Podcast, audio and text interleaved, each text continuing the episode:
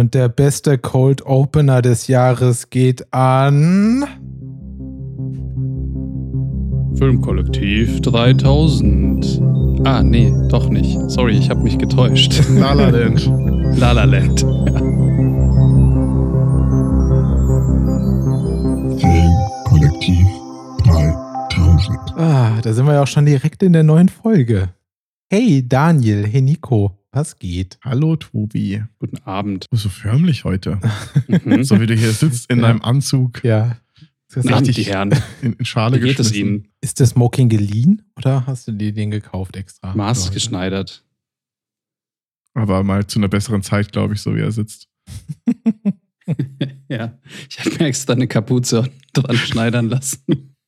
Das gibt es bestimmt, oder? Anzüge mit Kapuzen dran. So wie es T-Shirts mit Anzügen drauf gibt. Ja, stimmt. Ja. Und dann Hatte vielleicht, jemand von euch sowas mal? Also ich habe in meinem Leben viel falsch gemacht, aber das nicht. Sehr gut. Ich, ich, ja, also das ist so die Grenze. Ich, ich muss sagen, ich glaube, ich hatte mit 14 oder so, wann ist man in der fünften, sechsten Klasse um den Dreh? Kommt drauf an, glaube ich, ne? also, ähm, wir hatten auf jeden Fall No Ma'am T-Shirts. So, das war, glaube ich, das unterste. Das war so der Bodensatz, den man irgendwann mal mitgemacht hat an Motto-T-Shirts und so. Das schon Motto-T-Shirts sind was Feines. Ja, ich meine, das war, glaube ich, gute, gute EMP-Ware. So, also Ja. von daher. Ja, am schlimmsten waren eigentlich immer diese T-Shirts mit den coolen Sprüchen. Dann gab es mal ähm, in München so ein Geschäft, es hieß 1001 T-Shirts und die haben nur sowas verkauft. Und das waren so diese Dinger mit, mit so einem Logo, wo das Boot untergeht und dann steht da Fisherman's End. Der ist aber noch sehr, sehr unschuldig. Ja, ja, der war auch noch unschuldiger, aber da gab es also eigentlich so ganz schön viel. Da gab es auch No Ma'am T-Shirts. Nee, ah, für so eine Knopfhose, so ein, so ein, so ein Smoking mit Knopfhose, das wäre doch vielleicht auch was. So ein Adidas Smoking mit Knopfhose. Ich wette, das gab's schon. Das Bei hat Ali G, glaube ich, gemacht, oder? Ehrlich? Ich glaube schon. Ich glaube, der oder, ist bestimmt im kompletten Trainingsanzug gekommen. oder so. Weil Ja. ich meine, das wäre sowas, das würde, das wäre schon wieder so heutzutage Grammys ähm, Billie Eilish-Style, so auf dem roten Mhm. Teppich. Stimmt. Ja, deswegen, heute reden wir deswegen passend auch zu, zu den besten Emmy- und Oscar-Outfits des Jahres. Genau, heute reine Fashion Review bei uns. ist halt Audio, ist ein bisschen blöd, aber. Ja, sieht gut aus, ne? Gefällt? Ja. Ja. Super. Und hier die, die, der andere Schauspieler, der trägt auch was. Genau. Ich glaube, auf dem Level werden wir unterwegs. Wenn man die Namen nicht mal kennt, der Schauspieler, so dass so. Aber apropos Namen kennen. Ich muss jetzt nochmal, ne, man muss ja ein bisschen protzen. Habt ihr euren Sieg im Filmquiz gut verdaut? Ich muss sagen, ich habe die Nacht echt gut geschlafen. Ja, ich habe alle meine, meine ganze Familie angerufen und Ja. war total stolz. Und die waren natürlich auch stolz. Und ja, nee, ich, also, ich weiß auch gar nicht, wie ich damit umgehen soll. Ich habe es bei mir auf äh, LinkedIn geschrieben, also als Achievement. Nice. Und jetzt, sobald wir was vom, vom, vom York Kino bekommen, einen tollen Preis, ich bin sehr gespannt, äh, wird das natürlich überall hingepackt und ich trage das dann immer mit mir. Ich fand das auch früher immer super albern, wenn die bei so Preisverleihungen erzählt haben, ja, ich habe jetzt gar keine Rede vorbereitet, weil ich nicht davon ausging, dass wir gewinnen oder dass ich gewinne. Und genauso ging es mir auch. So, ich Mhm. hätte nicht gedacht, dass wir gewinnen, aber dann haben wir halt auch noch mit zwei Punkten Vorsprung das wichtigste Filmquiz der Stadt Berlin und vielleicht auch des Landes Deutschland Mhm. gewonnen. Und da es über Twitch lief, musste man nichts sagen am Ende. Das war super. Nee, Ja. Das war schon, das war schon schön. war ein Das guter haben Abend. von der, haben die von der York äh, Kinogruppe sehr, sehr gut gemacht. Ja, gerne beim nächsten Mal, falls ihr das hört und ihr habt Bock auf Filmquiz, ähm, kommt dazu. Das York Filmquiz ist echt spaßig. Hat echt, Unterstützt sie auf Start Next, so wie, glaube ich, alle kleinen Kinos, Ja. die alle leider zu sind. Deswegen ist cool, wenn Kinos sowas machen, um sich so ein bisschen wieder ins Gespräch zu bringen. Ähm, das kann man dann immer gerne unterstützen. Ja. Weil ohne diese ganzen Kinos wäre ja die Oscarverleihung auch langweilig. das stimmt. Ist es nicht sogar so, dass du im Kino laufen musst, damit du Nicht einen Oscar mehr. gewinnen kannst? Nee, nicht mehr, das haben sie ja geändert, die Regelung da für, für die ganzen Streaming-Dienste. Mhm. Na, vor allem dieses Jahr, ähm, Ja. ja, war es eh schwierig. deswegen springen wir, glaube ich, gleich heute zum Thema. Oder wollt ihr noch vorher groß irgendwas erzählen, was ihr geguckt habt? Ja, ich würde vielleicht noch sagen, also ja, natürlich hat man halt primär Oscar-Filme geguckt. Das ist ähm, Mhm. eine Serie, die ich äh, geguckt habe. Die ersten zwei Staffeln, ein schönes abendfüllendes Ding, immer wieder, jeden Abend ein, zwei Folgen war The Americans, ist auch schon älter. Aber Mhm. ähm, Ist sehr unterhaltsam. Falls ihr es nicht gesehen habt, gibt's auf Netflix. Kann Ich man habe es immer so gut gucken. lückenweise bei Nadine mitgeguckt, was es mir ein bisschen kaputt gemacht hat. Wenn man dann auf einmal irgendwelche Twists mitkriegt, man weiß zwar Ja, nichts, aber man weiß, dass irgendwas passiert. Das ist dann schwierig, später einzusteigen. Ja, ich habe das auch komplett angeschaut. Ähm, irgendwie ist aber schon, letzte Staffel ist, glaube ich, auch schon vor zwei Jahren oder so gelaufen. Ja, ne? genau, genau. Es war reiner Zufall, dass wir das Ja. gesehen haben, dass das lief. Und dann habe ich nochmal so ein bisschen gegoogelt und dann hieß es immer so, ja, ey, gutes Ende und irgendwie ein guter Abschluss, eine runde Serie und Hm. das gibt's ja nicht so häufig und dann haben Mhm. wir Ja. das direkt mal angefangen. Nee, ich fand die auch total super. Also ich habe die auch so, ähm, ich glaube, die ersten vier Staffeln am Stück geguckt und dann war ich quasi auf dem aktuellen Stand und dann habe ich die so wöchentlich oder ich weiß gar nicht mehr, wie das war. Ich glaube, ich habe das auch irgendwie bei, bei Google Play gekauft damals, weil es das noch nicht im Streaming gab. So gut fand ich die. Ja, das ist ein Qualitätsmerkmal. So bei so Sachen wie Battlestar Galactica und so habe ich das auch gemacht und äh, Game of Thrones und so, aber Mhm. man macht das nicht bei vielen Serien. Ja, die Oscars ist das Thema, falls ihr den Mhm. Titel nicht gelesen habt und ihr einfach nur dachtet, wow, neue Folge Filmkollektiv 3000. Da höre ich direkt rein. Auch wenn ich gar nicht weiß, worum es geht. Es geht um die Oscars und wir reden über die Oscars 2021 und generell. Wie ging es euch? Also, ähm, ich persönlich bin ja über die Jahre so ein bisschen äh, Anti-Oscar ist das falsche Wort, aber man hat so ein bisschen, man ist für Sachen, bisschen, ja, man ist so ein bisschen überdrüssig so. Also man weiß einfach schon immer so, ah, okay, das wird vermutlich gewinnen, weil die Oscars Mhm. einfach so, die, die haben einen gewissen Geschmack und das wollen Ja. die. Und so bin ich auch in dieses Jahr irgendwie reingegangen und habe aber dann die Filme geguckt und war unfassbar positiv überrascht. Äh, war das bei euch auch so? Mhm.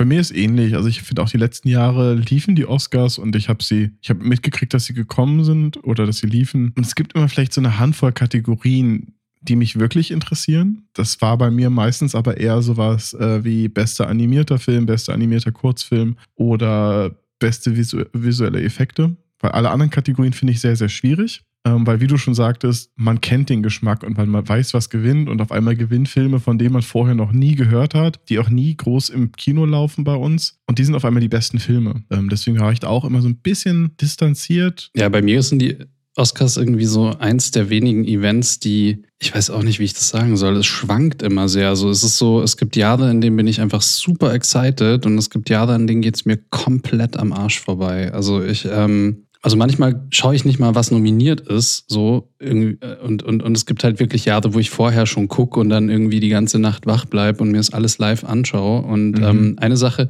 also nur weil du ja meintest irgendwie, dass da tatsächlich dann viele Filme auch nominiert sind oder gewinnen, von denen man Ja. eigentlich nichts gehört hat. Ich habe oft die Erfahrung gemacht, dass das ja auch sehr positiv ist. Also Mhm. echt teilweise auch schon echt Filme Klar. gesehen, die ich dann richtig gefeiert habe, von denen ich vorher nichts wusste, weil ich mir dann einfach, also oft habe ich diese Gewohnheit, dass ich einfach, wenn ich überhaupt keine Ahnung habe, was ich gucken soll, dann schaue ich mir einfach die nominierten Filme an Mhm. aus irgendeinem Jahr und suche mir irgendeinen Film raus und gucke den halt einfach. Mhm. Weil man muss halt doch sagen, also man, man, man mag dann drüber denken, was man will, aber so ziemlich alle Filme, finde ich, die halt irgendwie so jetzt bei Best Picture immer nominiert sind, die sind auf jeden Fall guckbar. Also da Ja, ist ja. nichts dabei, was so kacke ist, dass man einfach, also Das stimmt. Wirklich Ja. schlecht sind sie nicht. Ob sie, ob sie da reden wir später nochmal drüber. Ich meine aber, ob sie einem gefallen, ist aber meist zumindest handwerklich irgendwas haben die meistens. ja, Meistens. ja. Aber ich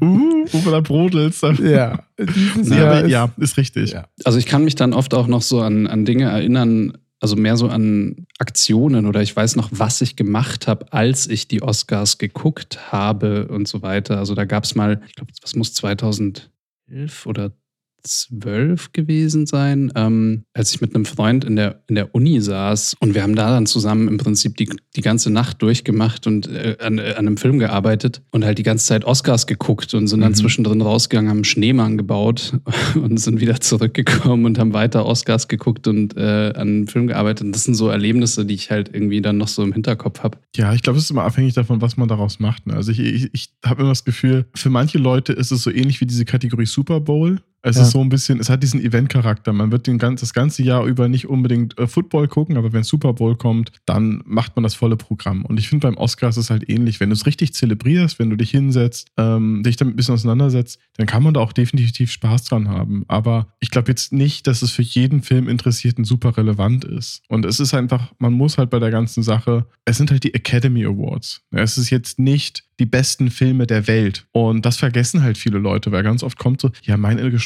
ist da nicht vertreten und das ist nicht repräsentiert und sonst was. Und dann, ja, aber es geht auch jetzt nicht darum. Es ist nicht überraschend, wenn nicht so viele asiatische Filme zum Beispiel auftauchen oder deutsche, weil es ist einfach ein Preis von Hollywood für Hollywood. Genau.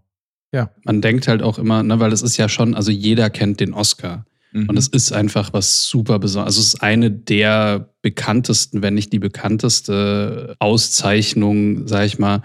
Also nicht nur für Filme, sondern echt eine der bekanntesten Auszeichnungen überhaupt, die es gibt. Also ich meine eigentlich gleichzusetzen, jetzt, ich meine rein vom, vom Popkultur, ja genau, gleichzusetzen mit dem, nee, also der Bravo Otto ist schon nochmal krasser. Aber Ja. nee, einfach, also na, Nobelpreis. Ja. ja, oder Also- Medal of Honor oder irgend so einem, also ne, also Ja, Medal of Honor ist Medal of- drunter, würde ich sagen. Das kriegst du gar nicht mit. So, die meisten Leute. Genau, ich meine nur, das kriegt keine Sau mit. Also Ja. die ist wahrscheinlich irgendwie viel wert oder viel, also ne, das Ja. haben halt nicht so viele. Aber der Oscar, das ist so, wenn du sagen kannst, so, ich habe einen Oscar, dann sagen halt alle so, ey, was bist du für ein krasser Typ? Also Mhm. wenn du das echt irgendwie so einen zu Hause bei dir irgendwo im Wohnzimmer stehen hast. Aber gleichzeitig wird es halt dadurch, glaube ich, auch sehr stark auf den Podest gestellt. Und ähm, eben, es geht nicht darum, also es ist nicht, es sind nicht die besten Filme der Welt und so weiter, sondern wie du schon sagst, also die Academy entscheidet halt darüber. Und bei bestimmten Kategorien, ähm, da ist es halt dann so, also am Beispiel, ich meine, da können wir dann vielleicht auch ein bisschen besser drüber reden, Visual Effects ist halt natürlich so, dass, dass so oft der Visual Effects Oscar an einen Film geht, wo sich, wo man sich selber als VFXler denkt, so, wieso hat denn der jetzt Mhm. gewonnen? Weil der andere Film, der war doch viel aufwendiger oder, ähm, oder viel Ja. krasser. Also das ist aber, es geht dann halt oft nicht um dieses Technical Achievement, sondern um die, die künstlerische Darstellung. Das vergisst Ja. man vielleicht oft. Ja, das stimmt. Ich glaube, da ist ja der wichtige Punkt. Ich weiß nicht, ob einer von euch das vielleicht vielleicht noch besser erklären kann, aber die Frage ist ja erstmal, wie werden die Oscar nominiert? Ne? Das ist ja eigentlich ein relativ langer Prozess. Oder wer gehört eigentlich zur Academy? Das ist ja alles Fach, sind Fachleute und du musst ernannt werden, du brauchst so und so viele Jahre Erfahrung, Ich bis glaub- du überhaupt Academy-Mitglied wirst. Also ich meine, der Prozess ist, glaube ich, und ohne jetzt zu edgy Mhm. werden zu wollen, nicht ganz so korrupt wie beim Golden Globe. Aber generell natürlich ähm, ist das Problem, also du kommst in die Academy, irgendwie, wenn du einen Academy Award gewinnst oder nominiert Mhm. bist schon mal so, dann darfst du wählen. Und ansonsten, glaube ich, äh, gibt es auch noch andere Wege da reinzukommen. Ja. Klar, das hat halt auch gewisse Probleme so mit sich, weil halt irgendwie der Großteil der Menschen, die dabei sind, halt irgendwie aus einer Zeit kommen, als äh, der Bereich, in dem Menschen Oscars gewonnen haben, sehr klein war. So, Ja. Sagen wir es mal so, bleiben wir mal dabei. So. Du kannst ruhig sagen, dass da sehr viele alte weiße Männer sitzen. Ja, also alte weiße Menschen würde ich behaupten, so, weil ja, es gibt ja auch äh, Preise, die nur für, für das weibliche Publikum sind, also weibliche Hm. Schauspieler sind. Ähm, aber ja, der Preis ist sehr, ähm, hat noch einen sehr großen Backlog an, an weißen Mhm. Menschen, so, die äh, da auch irgendwie, und halt auch alten Menschen einfach. So. Ja. Viele von denen verstehen natürlich zum Beispiel auch sowas wie Visual Effects nicht so richtig. Für Mhm. die ist es wichtig, dass sie halt irgendwie erkennen können, dass es Visual Effects sind, aber auch, dass sie erkennen können, dass die Visual Effects jetzt gerade Sinn machen. So, für Ja. sie. So, Ja. Sowas wie Science Fiction funktioniert halt immer gut. Weil Science Fiction, du kannst ja nicht im Weltall drehen, äh, deswegen müssen es Visual Effects sein, Mhm. aber die sind auch gut.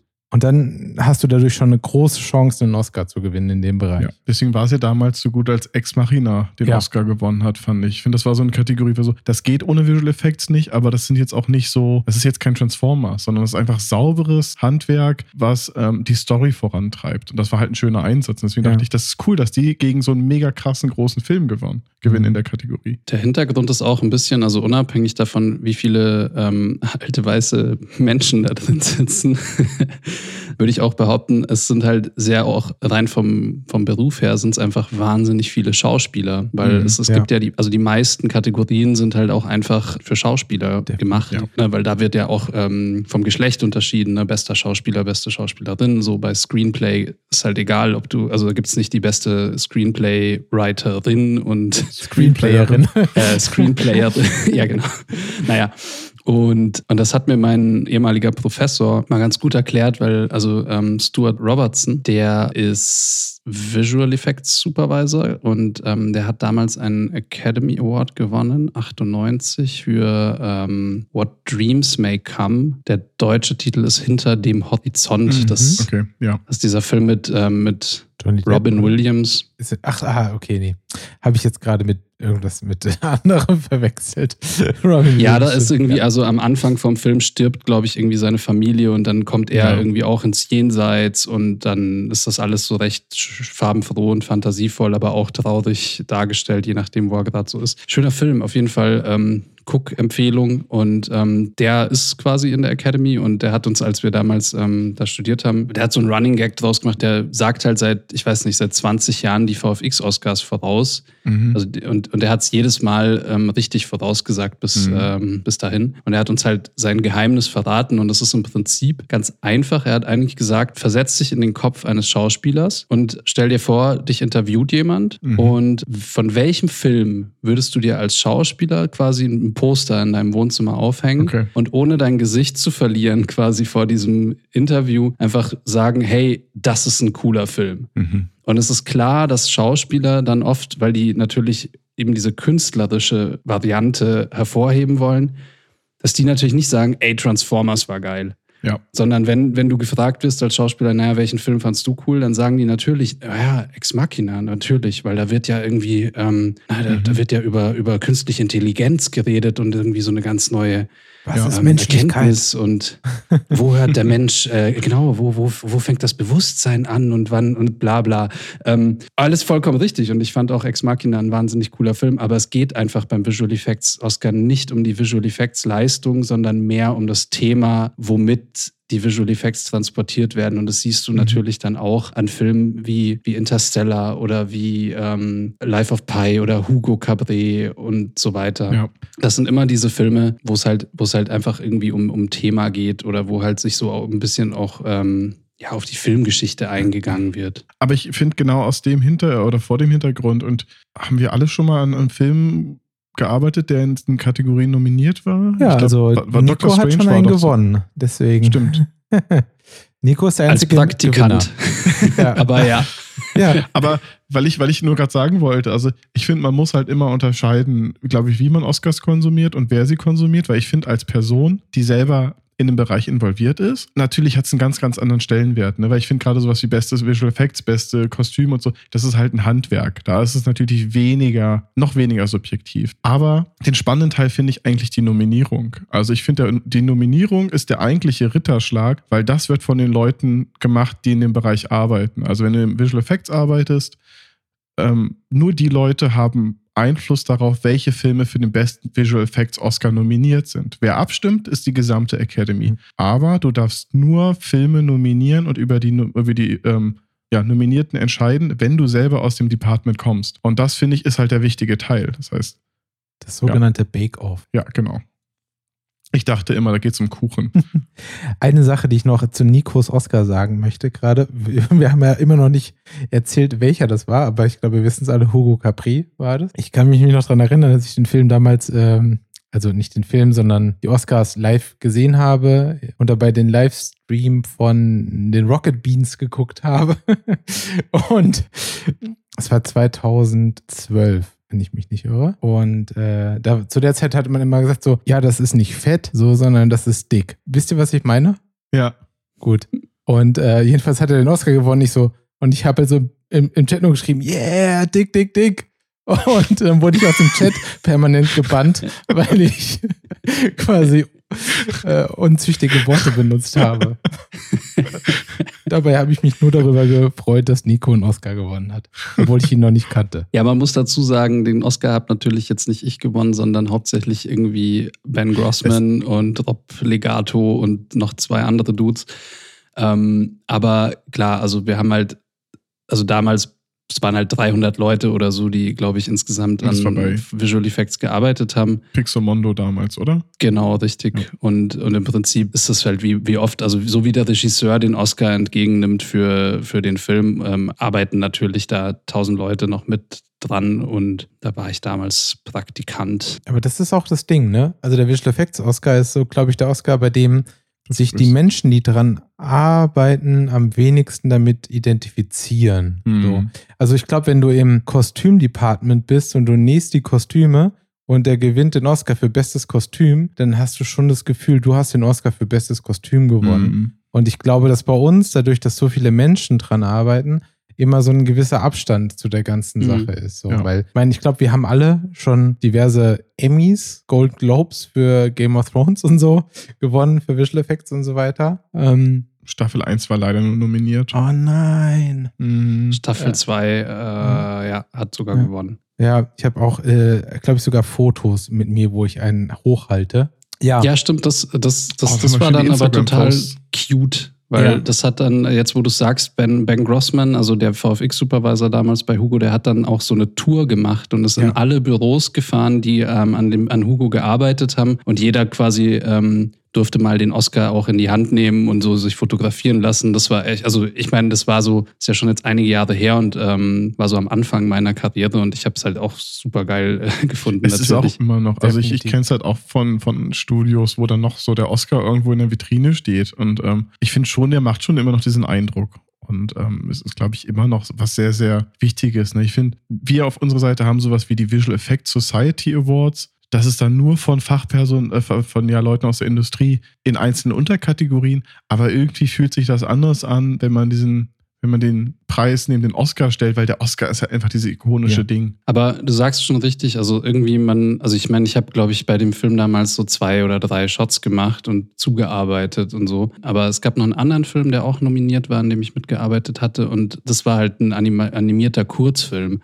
Mhm. Und da habe ich so viel krasser mitgefiebert, Ja. weil, weil wir halt echt nur so, ich weiß nicht, zehn Leute waren. was war das? Das war Room on the Broom. Ah. Ähm, da, ähm, genau, hatten wir beim, beim Jan Lachauer.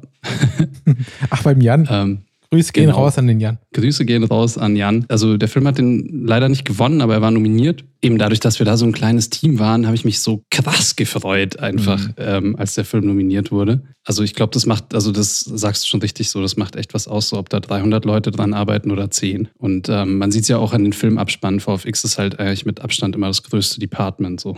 Und steht selten komplett drin. Nichtsdestotrotz können, glaube ich, alle stolz drauf sein, wenn sie Voll. was gewinnen oder auch nominiert sind. Es ist, ist eine coole Leistung, auf jeden Fall. Absolut. Doctor Strange war auch nominiert. Muss ich Genau, ich wollte gerade sagen, der war, glaube ich, der war nominiert zumindest, ja.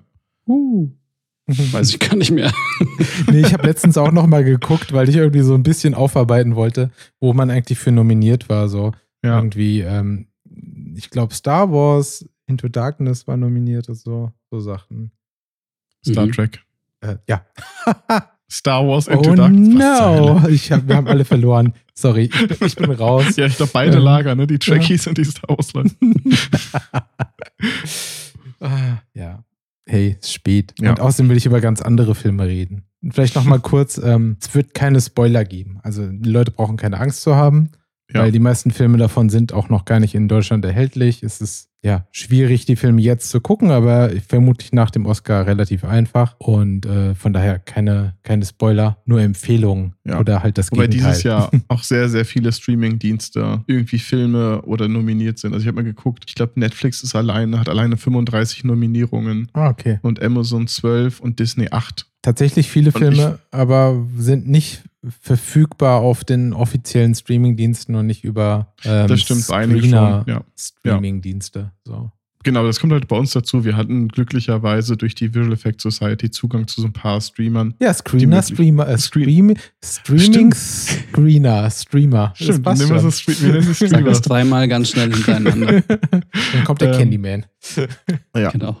Der kommt doch erst bei fünfmal. Ah, haben wir doch gelernt. Genau, also deswegen kann es sein, dass wir über Filme reden, die auch über, über gar keine Wege gerade bei uns verfügbar sind. Aber ähm, Pro-Tipp, also was mir auch beim Gucken aufgefallen ist, ich weiß nicht, ähm, bei Netflix, es gibt eigentlich, also vielleicht hat meine Startseite das auch nur nicht angezeigt, aber es gibt nicht so eine Kategorie Oscars 2021. Also ich habe es einfach in die Suche- Suche, genau, das Genau. wollte ich gerade sagen, ich habe es in die Suche eingegeben. Und also wenn du Oscars 2021 eingibst, dann zeigt er dir auch wirklich alle Ja. nominierten Filme ähm, für dieses Jahr an, die bei Netflix verfügbar sind, ähm, sogar mit so einem kleinen Logo. Ja, genau. Einen kleinen Oscar. Das ist, wenn du die Filme guckst und dann gehst du halt auf die Filmseite, dann siehst du immer dieses Logo schon. So. Mhm. Also das ist sehr praktisch. Aber ja, es gibt auch teilweise Filme, die von Netflix sind, die aber nicht überall äh, Mhm. verfügbar sind. Ähm, ja, leider. ohne jetzt auf die Filme schon direkt einzugehen zu wollen, aber News of the World zum Beispiel ist äh, nicht in allen Ländern verfügbar, obwohl ich dachte, dass es ein Netflix Bei uns- Film ist. In Deutschland schon, ja. Bei uns ja, aber krass, echt. Ich dachte, das wäre auch noch. Die haben die Rechte, glaube ich, gekauft. Das ist keine Mhm. Ja. Produktion. Ich weiß, Okay, ist auch ja. egal. Nicht in Jersey, Ja. das kann ich euch sagen. Love and Monsters zum Beispiel ist ja erst gestern oder gestern, vorgestern auf, auf Netflix erschienen, beispielsweise. Aber auch nur bei uns. In den USA zum Beispiel auch schon wieder früher. Ja, bei mir war auch noch so eine Sache früher immer.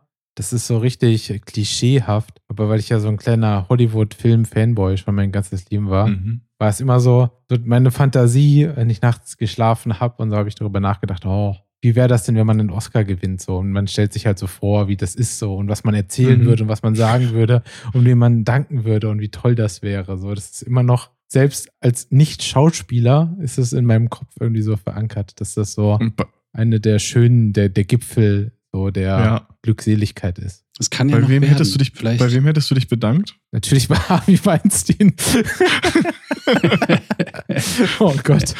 Nein. Oh Gott, das Tatsächlich? Lachen ist jetzt ein bisschen fehl am Platz. Nein, tatsächlich. Und das ist so, das ist das Schlimme. Als ich darüber nachgedacht habe, war Harvey Weinstein halt der Typ Der für Indie-Filme. Mhm. So. Der hat Ja. jeden Film von Tarantino und so gemacht. Ja. Und das war halt so Miramax. Und Miramax war früher einfach das coolste Studio der Welt. Und wenn Mhm. du einen Oscar gewonnen hast, hast du fucking Harvey Weinstein gedankt. Das war das erste, Ja. das war immer so das Ding. So, du dankst Gott und du dankst Harvey Weinstein. Und Ja. das ist das Krasse und das ist so traurig, weil ich meine, der Typ ist halt ein, ein dummes Arschloch und ich will jetzt keine Ja. schlimmeren Wörter benutzen, weil ich weiß nicht, wie gut die Filter in den Podcast äh, Catchern sind. Aber das ist halt das Verrückte. So in meinem Hollywood-Kopf war früher Mhm. so dieses so, das ist normal. So es ist Hollywood, Ja. es ist Oscar, du dankst Harvey Weinstein. Das war Was hat er damit zu tun gehabt? genau. So lief das so. Das ist das machst du, weil sonst kriegst du auch keinen Oscar. Absurd, ne? Richtig Was der einfach auch so unangenehm. schon allein in deinem Kopf für eine Macht hatte. Ja, da muss man echt mal drüber nachdenken. So, das Ja. ist nicht gut und ähm, ich hoffe, dass es Ja. besser wird in dieser ganzen Hollywood-Welt. Ich habe ja von meinen, von meinen Eltern zum Studioabschluss einen äh, Fake-Oscar gekriegt. Oh, das ist schön. Also, der, der steht auch hier noch irgendwo rum. Cute. Mhm. Also ich habe von meinen Eltern auch äh, so eine, eine Fußmatte bekommen. Ich glaube, es war, es war auch so eine Oscar-Fußmatte, ich glaube, für beste Kamera oder so. Fand ich auch gut. Und die hast du da mit Füßen getreten. Ja, ich weiß gerade gar nicht, wo sie jetzt gerade ist, aber auch nur, weil bei uns im Haus hat niemand eine Fußmatte vor der Tür liegen. Ich weiß gar nicht, ob das erlaubt ist. Ich- Die ist bestimmt mit Magneten am Kühlschrank. Ja. Und unser Hundi würde sie auch zerfetzen. Das, das kommt noch dazu. Aber das war auf jeden Fall äh, sehr cool. Ja, so, oh, weil Oscar ist halt äh, der Shit früher Ja, gewesen. voll, ne? Für alle Leute, die mit Film zu tun haben, Ja. ist Oscar einfach das Ding. Ah, du magst Filme. Okay, dann schenke ich dir irgendwas mit Oscar, weil das Mhm. ist die Krönung. Ich würde sagen, nach so Wird Zeit, ne? Genug Ja. Vorgespräch. reden wir vielleicht auch noch mal so zwei, drei Minuten über die Filme. So, aber Dann können wir rausisen. Mein letztes Jahr war ja ein riesengroßer Shitstorm nach den Oscars, weil einfach, wie wir vorhin auch schon hatten, die sind immer sehr, sehr weiß. Es ist halt einfach auffällig gewesen, wie viele Leute, also aus, an, an, oder wie viele People of Color überhaupt vertreten waren. Es ist alles immer gerechtfertigt und ich fand es immer so verrückt. Und da wir aber darüber gesprochen haben, macht es so ein bisschen Sinn, ähm, wenn man überlegt, wie die Academy zusammengesetzt ist, dass da so alte Mechaniken unterwegs sind. Und deswegen finde ich es beeindruckend, wenn man anguckt, wie dieses Jahr die Verteilung ist und wenn die, wie die Filme und vor allen Dingen aber auch die Thematiken der Filme sind. Die gehen alle oder viele gehen in eine relativ ähnliche Kerbe. Und das ist schön mal zu sehen, so eine komplett andere Nummer. Und das, obwohl ja erst für 2024 gibt es eine gewisse Quote. Also wenn du Best Picture ähm, gewinnen möchtest, hast du eine Quote zu erfüllen wo es so und so viel Prozent der Schauspieler müssen aus äh, der Minderheiten kommen. Und jetzt ist drei Jahre davor, letztes Jahr haben sie das angekündigt und dieses Jahr, finde ich, ist schon eine krasse Veränderung eingetreten und es ist viel, viel durchmischter und spannender bei der Auswahl der Filme. Ich sehe das ähm, mit den Quoten, da hat man ja immer ein bisschen Sorge, so dass dann Mhm. halt irgendwie einfach Filme nur deswegen äh, Menschen in, Posi in, in Rollen Ja. casten, um das irgendwie zu erfüllen. Was So wie der Aufschrei, den es online gab, dass bei Tschernobyl keine People of Color drin waren. es ist ja ein bisschen albern so und trotzdem darf das ja, finde ich ja, ähm, hat es ja genauso Anrecht darauf. Genau, es gibt halt äh, diesen Preis, also einen Preis zu gewinnen. Natürlich kann jetzt Chernobyl keinen Oscar gewinnen, weil es halt Mhm. einfach kein Film ist, sondern eine Serie. Aber ich finde es immer schwierig. Aber sagen wir mal so, wenn das jetzt gerade vorangetrieben hat, was dieses Jahr bei den Oscars passiert ist, Mhm. dann bin ich total dafür. Weil ich Ja. finde, dass das mit die besten Oscars seit langer Zeit sind, was Filme angeht, die ich auf jeden Fall gesehen habe. Und ich war selten so berührt und äh, habe äh, mich im Endeffekt so darüber gefreut, diese Filme gesehen zu haben wie dieses Jahr, Mhm. muss ich sagen. Ich glaube, es kann eben genauso eine Motivation sein und kann bereichernd sein, weniger als eine, eine Einschränkung. Und wie du schon richtig sagst, das sieht man ja irgendwie auch dieses Jahr. Dementsprechend macht das für mich eigentlich auch total Sinn. Ich meine, das Problem ist, Hollywood ist nicht immer dafür bekannt, dass sie besonders organisch an Dinge gehen. So, Mhm. ich sag einfach mal als Beispiel die Implementierung des chinesischen Marktes in, in Filme. Ja, Äh, ist sehr hakelig, so, wo man halt, das will man halt nicht. Das ist halt genau Ja. das Negativbeispiel für das, was wir möchten, so, ne? Es ist, es ist so, Filme zu machen, die Probleme thematisieren, die halt irgendwie sonst nicht da wären, wie Mhm. jetzt dieses Jahr, da ist es halt exzellent so, aber ja. halt einfach nur drei Zeilen bei Menschen reinzuschreiben, nur um äh, eine Quote zu erfüllen, um damit in einen größeren Markt zu kommen, das Mhm. ist halt nicht okay. Also das ist Das kontraproduktiv. Ja, das, was man ja wirklich in den letzten Jahren extrem gesehen hat, dass Ja. auf einmal der chinesische Markt der größte wird und auf einmal muss in Star Wars eine sehr, sehr bekannte äh, chinesische Sch- ähm, Schauspielerin für, ich glaube, fünf Minuten auftauchen, Ja, dann stirbt sie, aber alles nur, damit der Markt bespielt wird. Und das, das ist halt einfach Quatsch. ja. Das ist halt, glaube ich, einfach für alle Beteiligten irgendwie beleidigend so. Und Ja. das muss ja nicht sein. Na, Es ist schon so, also man muss natürlich auch dazu sagen, weil wir auch vorhin darüber geredet haben und ähm, eben die Oscars ja so ein bisschen so ein spezielles, weiß ich nicht, Klientel auch bedienen, Mhm. glaube ich, oder viele dieser Filme. Es ist ja schon so, dass man sich oft bei Filmen, die nominiert sind, denkt, also manche Filme, die, oder nicht nur denkt, manche Filme werden auch speziell dafür gemacht, Ja. damit sie bei den Oscars teilnehmen, Ja. auch schon be bevor es quasi Voll. diese Regelungen oder, oder Quoten gab Ja. Sondern also manche Filme schaust du dir an und sagst, ja, okay, der wurde einfach, da wurde einfach gezielt darauf hingearbeitet, ähm, Mhm. eine Das wird ein Nominierung zu bekommen und das funktioniert auch. Genau. Und ich Ja. weiß nicht, ob das gut oder schlecht Da, ist. da, dafür Ähm, gibt es ja auch ein Wort, Oscar-Bait. So, das Ja. ist das Wort, was genau das beschreibt, diesen, diese Art von Film zu Mhm. machen. Menk. ja, 100 Prozent. Ja. Genau, aber ich glaube, das Spannende ist jetzt, und dann können wir das Thema erstmal äh, beiseite legen, finde ich, durch so eine Nominierung wie dieses Jahr schaffst du es halt einfach schon, die Leute, die, für, die in der Academy sind, stark zu durchmischen, weil, wie wir Ja. ja gesagt haben, alle Leute, die nominiert sind, gehören zu der Academy. Und wenn wir das jetzt fünf Jahre weiter so machen, dass wir so einen unterschiedlichen Pool haben, dann sorgt es einfach dafür, dass die Stimmen, die abstimmen dürfen, viel, viel diverser sind und es vielleicht dadurch auch einfach ähm, Ja. alles ein bisschen anders verhält. Und Absolut. von daher ist das super. Ja. Es ist gut, dass es gerade Ja. passiert. da gebe ich dir voll recht. Auf jeden Fall. Und jetzt wollt ihr gleich mit Mank anfangen. Ja, ich meine, Mank ist wahrscheinlich so der Elefant im Raum, wie man so Ja. schön sagt. Ne? Zehn Also, Nominierungen, die meisten. Interessant ist halt, ähm, ich finde die Idee des Films sehr schön.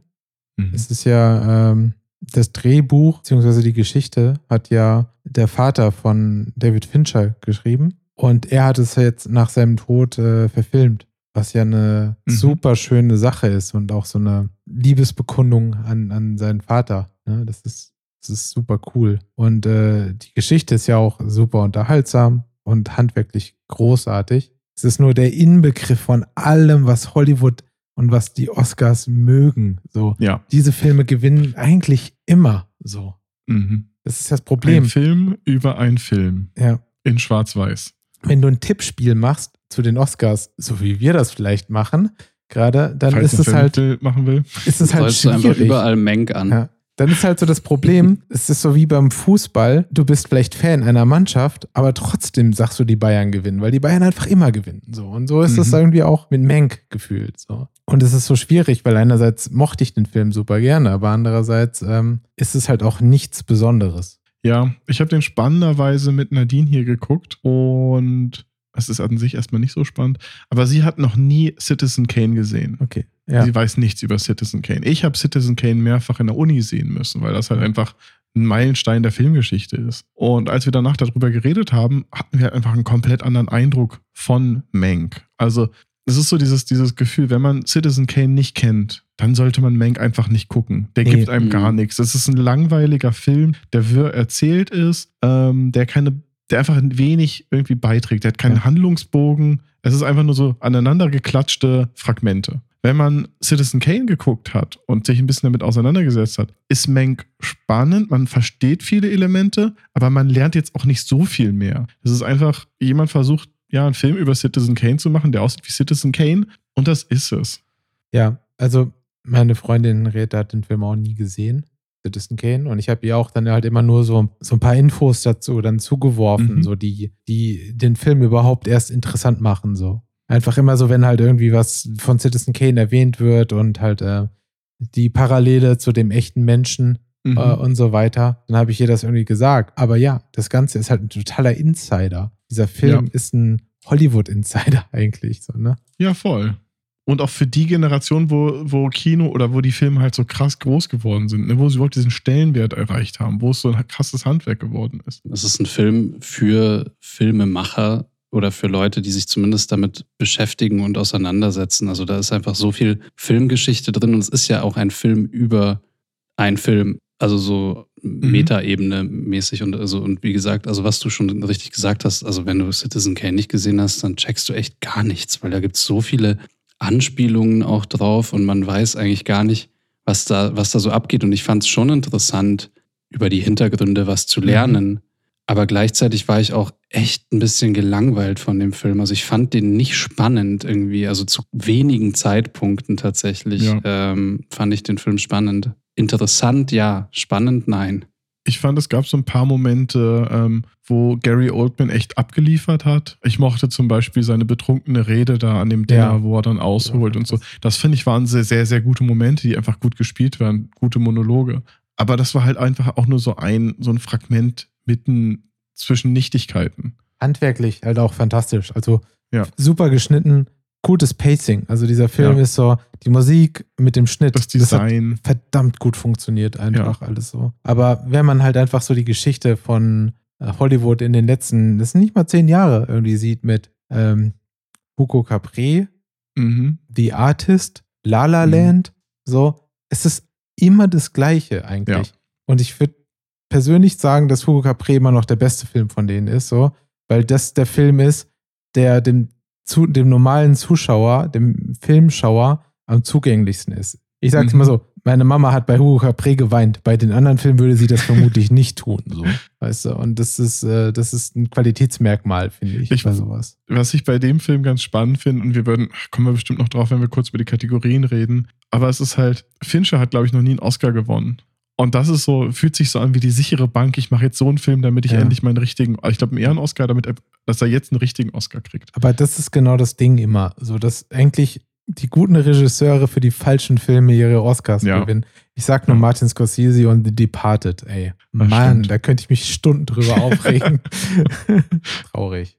Ähm, Hier machen wir nochmal eine extra Folge. ja, also ich, das ist so ein Film, den habe ich persönlich als äh, in der Kategorie bester Film eingetragen. Er ist nicht Ja. mein Favorit, aber er ist der Film, von dem ich davon ausgehe, dass er gewinnt. Ja. Interessant ist auch, wenn du googelst nach ähm, den Nominierungen, Mhm. dann siehst du ja immer, wer nominiert ist. Welcher Schauspieler, welcher Regisseur. Mhm. Wenn du bei Filmen guckst, dann sind da nur die Producer aufgelistet. Weil das ist Okay. die Producer-Kategorie. So, da ist nicht mal der Regisseur aufgelistet äh, in, den Kategor in der Kategorie bester Film. Krass. Okay. Das ist ja ein seltsames Konstrukt. Ja, das ist halt so die, die Kategorie für die Producer. Mhm. Die brauchen ja auch eine. Es gibt ja bester, Ja. bester Regisseur. Genau. Ich, über die Kategorien würde ich sagen, gehen wir gleich einmal durch. Oder zumindest über die, die wir reden wollen. Ja, Aber genau. habt ihr irgendwelche, noch irgendeinen Film von denen, wo ihr unbedingt nochmal was loswerden wollt, bevor wir so viele Filme, über die ich gerne reden möchte. Mhm. Ich glaube, äh, das ist auch so ein fließender Übergang in den Kategorien. Ich glaube, Ja. ähm, fast alle davon sind unter Best Picture gelistet. Mhm. Also von daher ist das, Dann, wir können auch gerne direkt rübergehen. ja, ja, gerne. Also ich meine, wir können ja einfach oben in unserer Liste anfangen mit The Father. Den habe ich nicht gesehen. Von daher kann ich dazu nichts Nicht- sagen. Den hat keiner von uns Den, gesehen. nee, den gibt's auch hier Den krieg- irgendwie ja. nicht wirklich. Nee. Ja, cool. Äh, Haken dran. Tut uns sehr leid für, äh, für die Menschen, die ihn gesehen haben. Und ich könnte mir gut vorstellen, dass er extrem gut ist, weil Mhm. äh, die anderen Filme, die ich gesehen habe, fand ich auch fast alle extrem gut. Und dementsprechend das Schöne ist, in unserer Liste kommt als nächstes ein Film, über den ich total gerne reden möchte. Uh. Den wir auch, glaube ich, alle gesehen haben. Und zwar Judas and the Black Messiah. Mhm. Ich habe ihn leider nicht gesehen. What? Nein. Ja, ich wollte ihn sehen, ich habe ihn angefangen und du dann hatte ich keine Zeit mehr. Okay. Aber hey, red drüber. Also es gibt zwei, also es ist echt schwierig, irgendwie sich da so ein bisschen aufzuteilen, äh, welche Filme man jetzt am besten findet. Aber diesen Film fand ich verdammt großartig. Also ich Mhm. fand den unglaublich beeindruckend, was mich total annervt an der Art und Weise, wie die Academy ihre Kategorien vergibt, sind äh, beide Schauspieler, die für mich beides die Hauptdarsteller dieses Films sind, beide in der Kategorie Nebendarsteller nominiert. Das habe ich auch nicht verstanden. Ich, ich kann es bei dem Film nachvollziehen, dass man sich schwer tut, Ja, einen als Hauptdarsteller und einen als Nebendarsteller. Ja. Aber dann einfach stattdessen zu sagen, nee, keiner ist Hauptdarsteller, sind beides Nebendarsteller, das ist auch irgendwie frech. ist albern. Ich meine, der Film heißt Judas and the Black Messiah. Judas Ja. ist der Hauptdarsteller, meiner Meinung nach. Ja. Bill, Das stimmt. die Rolle. Fred, Chairman Fred, ist der Nebendarsteller. Aber Mhm. Chairman Fred hat meiner Meinung nach sowas von den Oscar für bester Nebendarsteller äh, verdient. Es Ja. ist unfassbar. Also, ich finde, dieser, dieser Mensch spielt diese Rolle so gut. Ich, ich, ich, Voll. es hat mich einfach komplett umgehauen. Also, wenn, wenn er sagt, I am a revolutionary, so, das hat mich so Genau. immer noch Dieser, Gänsehaut. dieser Moment, Ja. also bei, bei dem Film geht es ja um die Black Panther-Bewegung und ähm, um einen Undercover-Polizisten. Ja. Oder nee, Undercover, weiß wie nennt man ihn? V-Mann? Eine Ratte. Er ist kein Polizist, eine Ratte. Ja, ja, Ja, sagen wir eine ein Ratte. V-Mann, Ju- genau. Judas. Ja. Ähm, ja, und du hast komplett recht. Also ich fand auch diese Momente, wo dann diese Versammlungen sind und diese Ja. Ansprachen und das ist mit so viel Energie gespielt. Und es ist so krass gut. Also allein dafür lohnt sich dieser Film anzugucken. Ne? Und der reißt mich, der hat einen voll mitgerissen und ich finde, das kommt später nochmal. Das ist halt Mhm. noch so ein Thema, bin ich ehrlich, weiß ich nicht viel drüber. Ja. Und das ist, glaube ich, als Europäer, diese ganze Bewegung mit den Black Panthern und so, das ist, das ist eine andere Nummer für uns, glaube ich. Aber ich fand das, ich saß davor und dachte so, boah, krass, das ist mega gut. Das ist Ja. alles, das funktioniert und da ist so viel Energie und das Genau. ist, ist super. Ja. Man muss dazu sagen, es ist halt eine wahre Geschichte. So alles, Ja. was da passiert, ist halt, man, natürlich ist es halt äh, aufgearbeitet für ein Drehbuch, aber es ist die Realität.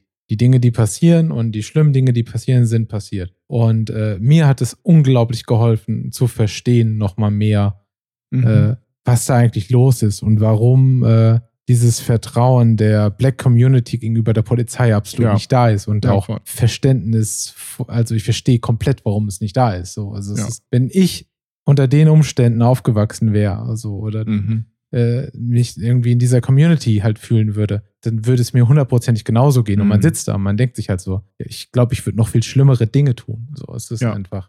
Und gerade halt echt in dem Kontext gerade von der ganzen Black Lives Matters Bewegung oder von Polizisten, die äh, Taser mit nee, Pistolen mit Ja. Taser verwechseln und Ja. sonst also alles, was da passiert, ne, ist dieser Film gerade so zeitgemäß Ja.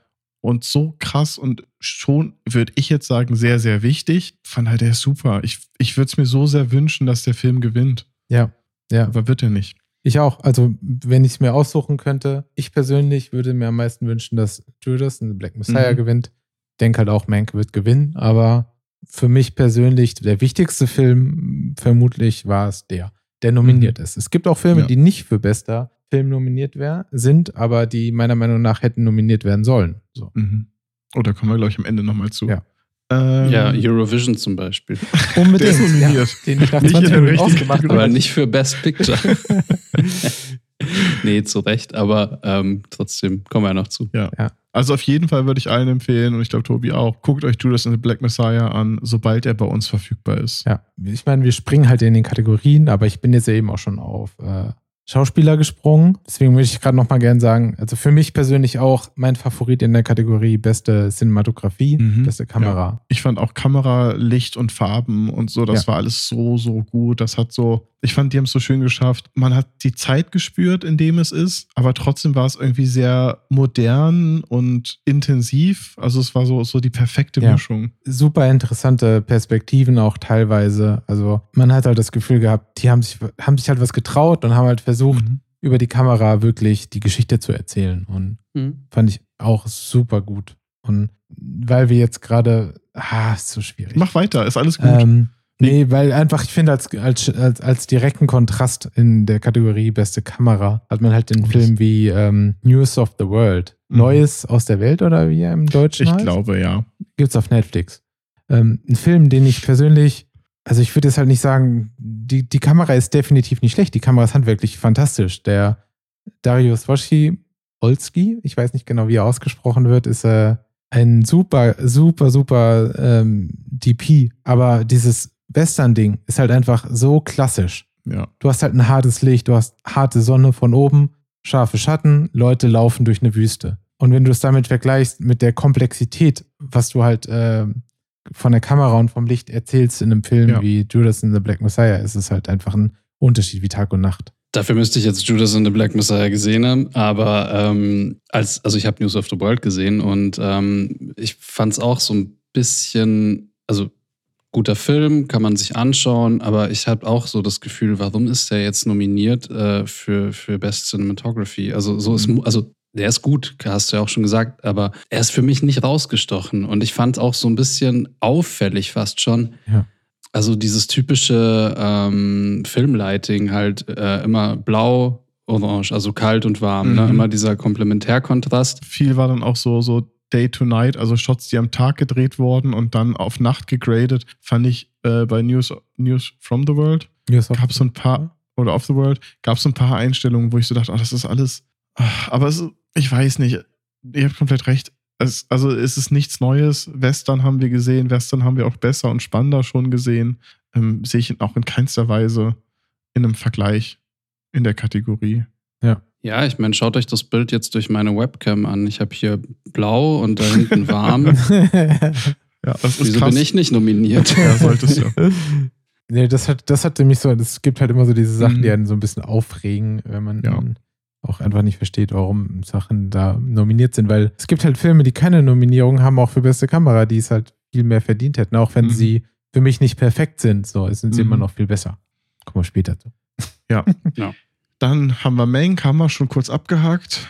Äh, Minari hat keiner von uns, glaube ich, gesehen. Leider nicht, nein. Hat keiner Weil's gesehen, aber finde ich aber interessant, weil es ähm, ein asiatischer Film ist. Es ist, glaube ich, ein ein, amerikanisch. ein amerikanischer Film, wo es aber Genau, also es geht halt auch ähnlich wie viele andere Kategorien. Geht es ja am Ende auch so ein bisschen von Suche nach Heimat und so weiter. Nur halt diesmal aus der Sicht von Asian Americans. Ja. Mehr kann ich dazu gar nicht sagen, Ja. weil wie gesagt, nicht gesehen. ja. Ich, ich hätte ihn auch sehr gern gesehen, aber es war nicht möglich in der Zeit irgendwie Mhm. dran zu kommen. Dann kommt aber gleich schon der nächste Film mit auch wieder dem Thema von Heimat und wo gehöre ich hin? Äh, Nomadland. Haben wir den alle gesehen? Ähm, ich habe nur ein bisschen reingeguckt, nicht ganz Okay. gesehen. Wow. Ach, Nico, War ein Mensch. Film, den hätte ich sehr, sehr gerne im Kino gesehen, weil sie den, glaube ich, auch im IMAX-Format gedreht haben. Oh, und er lebte einfach von den, von den Bildern. Es geht ja, es geht, was ist es? Ich glaube, irgendeine Mine oder. Ja, Empire. Es ist quasi eine, eine Stadt, eine Siedlung, die, äh, genau, da so einfach eine komplette Corporate-Nummer ist, die geschlossen wird. Und dann um die, um die Einwohner unserer Hauptfigur, die dann quasi auf dann so, so ein Nomadenleben führen ähm, und durch Amerika mit ihrem Vans und äh, sonst was ziehen und dann so ein bisschen über Weihnachten bei Amazon arbeiten und, und Pakete einpacken. Also so ein bisschen um diese Com Community von den modernen Nomaden in Amerika. Es ist aber keine Doku, ne? Also es ist schon Nee. ein, genau, es wirkt weil so oft es so. wirkt so Ja, sehr wie eine genau. Doku, aber es ist ja bewusst so Ja, gemacht. das Ja. ist genau der Punkt. So. Das ist genau das Ding. Ich habe dann extra während des Films noch gegoogelt, ob, Mhm. ob sie, ob, ob ähm, Frances McDormand die einzige Schauspielerin ist und sie Mhm. einfach echte Szenen mit ihr drehen. Weil der Film so unfassbar authentisch wirkt. Ja. Deswegen finde ich auch, hat dieser Film mit Abstand den Oscar für beste Regie einfach verdient, so, weil Mhm. ist, dieser Film ist so äh, speziell und so gut von der Regie her. Also, das ist einfach eine Regieleistung, das so Ja. zu machen und das so zu Also erzählen. War auch, ich habe den auch geguckt und dann kam Nadine irgendwann rein und meinte, hey, ist das, ist das Doku oder sowas? So, nee, es ist gedreht und sie schaffen es halt trotzdem, sehr, sehr schöne, krasse, pompöse Bilder einzufangen. Ne? Ja. Also diese Landschaftsaufnahmen, das Licht. Ähm, ich mochte auch diese ganzen Einstellungen in den Vans, wie, wie sie dieses beklemmende, aber trotzdem irgendwie intime Gefühl, also so trotzdem so ein bisschen positiv und so alles geschafft haben zu erzählen. Und auch so ein Film, wo nicht viel passiert, der sehr, sehr ruhig erzählt ist. Aber irgendwie ist der gut. Ich könnte dir Ja. jetzt nicht mehr sagen, warum ich den jemandem empfehlen würde, aber ich finde, da macht man nichts falsch. Genau. Na Also- gut, das ist ja auch total spannend ähm, mit anzusehen, ne, weil echte Szenen, sag ich mal, ähm, sind ja immer viel emotionaler und viel näher. Wenn ich Mhm. Nachrichten schaue und ich sehe das, was passiert und ich weiß, dass es echt passiert, dann geht einem das oft viel näher als in etwas, das inszeniert ist. Und deswegen ist es ja auch so lustigerweise eben eine, eine wahnsinnige Leistung, ähm, einen, einen Spielfilm so authentisch wirken zu lassen, dass man Mhm. denkt, es sei eine Doku, wohingegen das Gegenteil, was auch gemacht wird in letzter Zeit, weil ja das ganze Genre Dokumentarfilm und Spielfilm ja so sehr in den letzten Jahren auch miteinander verschmilzt. Ähm, also, dass viele sich der gleichen Stilmittel Ja. quasi der, des, des jeweils anderen Genres Als- bedienen, dass aber es eben auch Dokumentarfilme gibt, die Dinge inszenieren. Und das ist ja dann wieder so ein bisschen gefährlich, weil, also du musst es halt kennzeichnen. So. Ja. Und da gab es ja auch irgendwie ähm, Ich finde, in letzter Zeit für einige Filme Kritik äh, dafür, Ja. dass sie Dinge inszeniert haben, die dann nicht äh, ganz klar als solche Inszenierungen halt ähm, erkennbar waren. Da finde ich, äh, gibt es einen Film, der auch nominiert ist in anderen Kategorien, der so ein bisschen genau das Gegenteil macht. Und das ist Borat 2. ja. Der ist, also der ist ja auch Mockumentary zu bestimmten Grad. Ich weiß bei dem Film einfach bis einfach nicht, was ist echt und was ist komplett geschauspielert. Wo sind Leute ähm, ja. äh, eingeweiht, aber trotzdem fühlt sich das ganze Ding komplett fake an. Ich und bei Nomadland ist das Gegenteil. Ich weiß, dass es gespielt ist, aber es fühlt sich alles so, so echt an. Ähm, die, die schaffen das. ich, äh, also Borat fand ich auch so, ich war schockiert, dass Borat nominiert war für irgendwas, um ehrlich zu sein, weil ich habe ihn gesehen und ich war irgendwie unterhalten, aber dieser Film ist Ja. einfach eigentlich nicht besonders gut in irgendeiner Form. So. Vor allen Dingen Best Supporting Actress. Ja. Ich meine, sie ist, Ja. sie ist ja, sie macht das, was sie tut, ja gut, aber das ist Ja, jetzt irgendwie kein Vergleich. ja- ja. So mit anderen, anderen schauspielerischen Leistungen, die da irgendwie passiert sind. Äh, Nomadland, das Einzige, was mich so ein bisschen äh, irritiert hat, wo ich so ein bisschen, was so ein bisschen weird war, war diese Amazon-Nummer. Mhm. Also im Endeffekt macht es das natürlich authentisch, aber auf der anderen Seite war es halt so, ah, ich will nicht so oft ein Logo von einer Ja. Firma sehen, die ich jeden Tag sehe und zu der ich ein sehr gemischtes Verhältnis habe. So. Mhm. Und es war dann so ein bisschen so wie in so Musikvideos, in denen die Kamera ein paar Sekunden zu lang auf dem Logo Mhm. von irgendeiner Marke bleibt. Das, das stimmt. Ja. aber ich meine, im Endeffekt macht es authentisch. So, das Ja. ist in Ordnung, aber hm, ich weiß nicht. So, War das damals bei Transformers irgendwie, als Ja. äh, irgend so ein Budweiser-Laster explodiert oder irgendwas und der dann äh, mitten in der Schießerei so, Moment, ich brauche jetzt schnell einen Budweiser. ja, das ist alles bei Transformers. Das ist auch, wenn er in einem Aufzug steht und dann sich das Transformers-Ding in eine Beats Pill verwandelt, dann Beats, äh, Pill bei Beats und so sagt er dann. Oder Ja. eine Xbox, die sich in einen Transformer verwandelt und so. Ja, Kram. ja, ja, das war so dieser, dieses Material ist unglaublich. Es kann sich in alles verwandeln. Eine Waffe, ein Stuhl oder Beats bei Dre. genau. Oh, das, oh, Ja, das hat auch dafür gesorgt, dass er sehr realistisch geworden ist, der Transformers. authentisch. Mhm. Sehr Wie oft wir authentisch. schon über Transformers heute geredet haben. Super. Tja, Ja, ist die Rechnung aufgegangen. zu Nomadland wollte ich gerade noch kurz sagen. Ich habe den Film leider während dem Arbeiten so nebenbei ein Mhm. bisschen gucken müssen und habe deswegen das Ende tatsächlich dreimal geguckt. So, weil ich immer, ich habe das geguckt und war dann so kurz abgelenkt und das hat aber so, ich hatte so das Gefühl, weil man hat ja trotzdem über die Kopfhörer so den Mut mitgekriegt und ich war die Mhm. ganze so, ich will das nicht verpassen. So, das, das, diese, diese Stimmung, die da übertragen wird, ist so gut, dass ich Ja. das gerne wirklich irgendwie aktiv miterleben möchte. So und musste es deswegen dreimal gucken, aber ähm, deshalb, ich habe es trotzdem nicht bereut, weil es halt irgendwie Ja. äh, dieser Stimmung, dieser Film so eine unglaublich gute Stimmung irgendwie. Ja. Mit unglaublich guter Stimmung jetzt nicht vielleicht die positivste. Nö. Also wenn man, Nö. wenn man jetzt nicht so super gut drauf ist und denkt, ich will was Aufheiterndes gucken, ist das Ja. der falsche Film. Ja. Aber ich würde den auch auf jeden Fall jedem empfehlen. Und ich glaube, der nächste Film auf der Liste, ich glaube, da ist Tobi schon auf Krawall. Huh, Krawall, ja. Promising Young Woman. Ja, also vielleicht, vielleicht bevor du den Film auseinander nimmst, ich fand den ja ganz gut. Ich weiß. Ich mochte den ich glaube, ja. Daniel auch. Oh, okay. ähm, mir geht's da halt so, das ist halt unter anderem, ähm, ich bin ja recht berechenbar, was so Genres angeht, die ich mag. Es kommt und keine da gehört Vampire ja vor. irgendwie ähm, eben Sci-Fi und Vampire und sowas dazu. Das wissen ja alle, aber eine Sache, die auch dazu gehört, sind halt so Revenge-Filme. Und ich stehe ja total auf John Wick. Und das war irgendwie so ein bisschen die, die Variante von John Wick, die man für einen Academy Award nominieren könnte. Nein. Sorry, nein.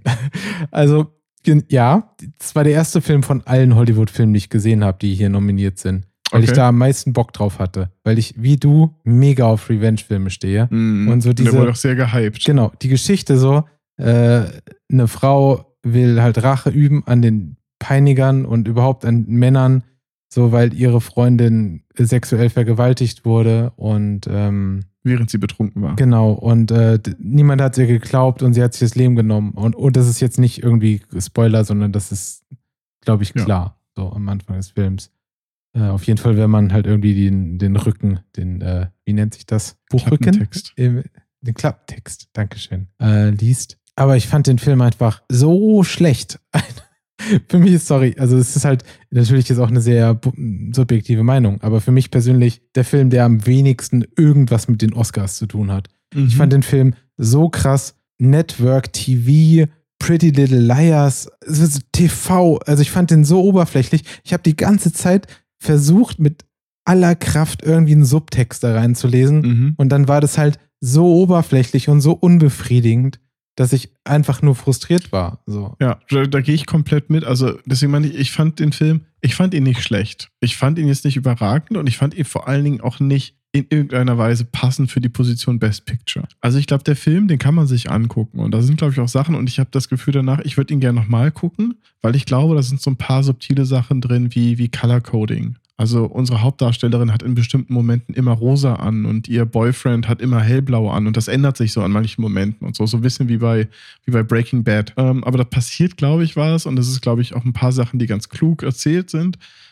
Aber es ist kein Best Picture und er ist auch sehr, sehr schwierig. Ich habe, wir haben auch hier danach lange diskutiert über das Ende. Darüber können wir jetzt leider nicht reden, wie man das findet, ob es wie befriedigend das ist oder ob es nicht auch ein bisschen zu krass ist. Aber ich würde den, ich sehe den jetzt auch nicht auf einer, auf einem Level mit den anderen Filmen. Es ist ein okayer Film. Also er passt sicher nicht äh, eben, also er, er sticht raus, definitiv. Also es ist halt überhaupt kein Film, den man eigentlich so ähm, für einen Oscar nominieren also würde, Mhm. ähm, weil es halt auch eben aber ein bisschen auch, weil es halt eben nicht eben diese, diese, dieses, boah, wir müssen jetzt irgendwie was Hochgestochenes erzählen oder auf irgendein soziales Thema eingehen oder es ist halt schon eine, eine, eine klassische Revenge-Story, die natürlich auch ein, ein tiefes Thema insofern auch hat, natürlich, aber Ich wollte gerade sagen, ich, ich fand es deswegen spannend. Ähm, also ich, ich fand den Film eben auch gut. Ich finde auch, ähm, er sticht vollkommen also, äh, raus und er wird auch nicht gewinnen. Aber ich denke, die Nominierung kann ich schon verstehen. Ähm, einfach in dem Sinne, dass ich die Erzählstruktur, sag ich mal, oder einfach den Film an sich irgendwie spannend fand und cool fand. Also auch die Inszenierung und ja. jetzt vielleicht überspitzt gesagt, ne? Aber den einzigen Grund, warum ich sehe, dass er nominiert ist, ist, weil es einfach um diese ganze äh, Vergewaltigungsnummer geht. Ich habe das Gefühl, sowas fehlte denen in den Nominees. Wir haben alles Mögliche, aber das haben wir nicht. Also lass uns noch mal sowas reinpacken. Ja, also das ist das Interessante auch. Ich habe mich versucht, so ein bisschen mit äh, der Kritik an dem Film positiv und negativ auseinanderzusetzen. Und die meiste Kritik, die meisten negativen Kritiken kamen tatsächlich von mehr der feministischen Seite und Mhm. äh, von Frauen. So, die sagen, so, Ja. das ist, das ist so ein, so ein Disservice. So, das macht es irgendwie nicht besser, was da gerade passiert. Ja. Ich persönlich muss sagen, also ich finde, Carrie Mulligan spielt super gut. So, sie ist, Mhm. finde ich, das strahlende Highlight in dem Film. Sie spielt Ja. wirklich richtig gut. So, jede, jede Sekunde, alles, was sie macht, finde ich, sie spielt jede, alles mega gut. Ich finde nur halt den Rest so richtig überzeichnet. Äh, so dieses, ich meine, hatte das Gefühl, der Film weiß nicht, ob er jetzt eine Comedy sein will Genau. oder. Ich meine, das ist ja auch nicht schlimm. Ich finde ja eine dunkle Komödie, schwarze Komödie, finde ich ja super eigentlich. Aber in diesem Film war es halt immer so, so die, die, die Schläge in die Magengrube tun nicht wirklich weh, die fühlen sich Mhm. nicht an und die Comedy-Sachen sind nicht wirklich witzig. Es ist einfach Mhm. so. Äh, Was bei mir, als ich den Film, als ich, als er vorbei war und ich den Abspann gesehen habe und ähm, ich weiß nicht, ob ihr darauf geachtet habt, Produzentin oder Proze Produzentin von dem Film, Margot Robbie, der fühlt sich Ja. an wie Birds of Prey und wie alles, was mit Harley Ja. Quinn zu tun hat. Und Ja. sie ist die Produzentin davon und irgendwie habe ich das Gefühl, das passt in dieses Universum. ich muss auch sagen, also ich fand es äh, opti also optisch, handwerklich fand ich den Film unter, unterirdisch. Mhm. So, das war halt mein Problem. Ich fand, Okay. also handwerklich fand ich nichts gut daran. Und damit will ich jetzt nicht die Personen einzeln angreifen, die an dem Mhm. Film gearbeitet haben, sondern als Gesamtkonzept fand ich es furchtbar. Ich fand dieses Okay. Café, in dem das spielt, sah, war extrem schlecht. So. Also ich finde, für mich war das so, du hast niemals das Gefühl gehabt, dass sie in einem echten Café stehen, sondern in einem, in dem billigen Set. So, das war Mhm. sehr nervig. Aber ich hatte das. Gefühl, ich hatte das Gefühl, das war eine bewusste Entscheidung. Also auch, weil die leben halt in so einer Bonbon-Welt. Wie gesagt, Ja. auch mit diesen ganzen Outfits Genau. und so weiter. Diese Tanzsequenz, die Musiksequenz in der Apotheke. Ich fand, das hatte schon immer sehr, sehr viel von dem, Ja, von so einem Teenage-Girl-Dream, Teenage-Highschool-Film. aber dann, dann mit war, diesem Twist dran. es war dann aber nicht so La La Land mäßig, Nee, nee, natürlich. sondern es war halt so, das wäre doch jetzt mal cute. Und warum Ja. sagten die jetzt nicht mal sowas Freches an der Stelle? Und es war halt mir zu sehr so, als wenn ein paar Leute sich in einem Twitter-Thread zusammengetan hätten und hätten daraus einen Film gemacht. So, Okay. so fühlt sich das Ja. für mich an. Aber es ist halt auch einfach nur, weil ich mir halt gewünscht hätte, dass dieser Film viel mehr wäre, als er jetzt Mhm. ist. So, das ist, also ich bin einfach enttäuscht, weil ich mir Okay. wirklich gewünscht habe, dass der Film irgendwie mehr kann.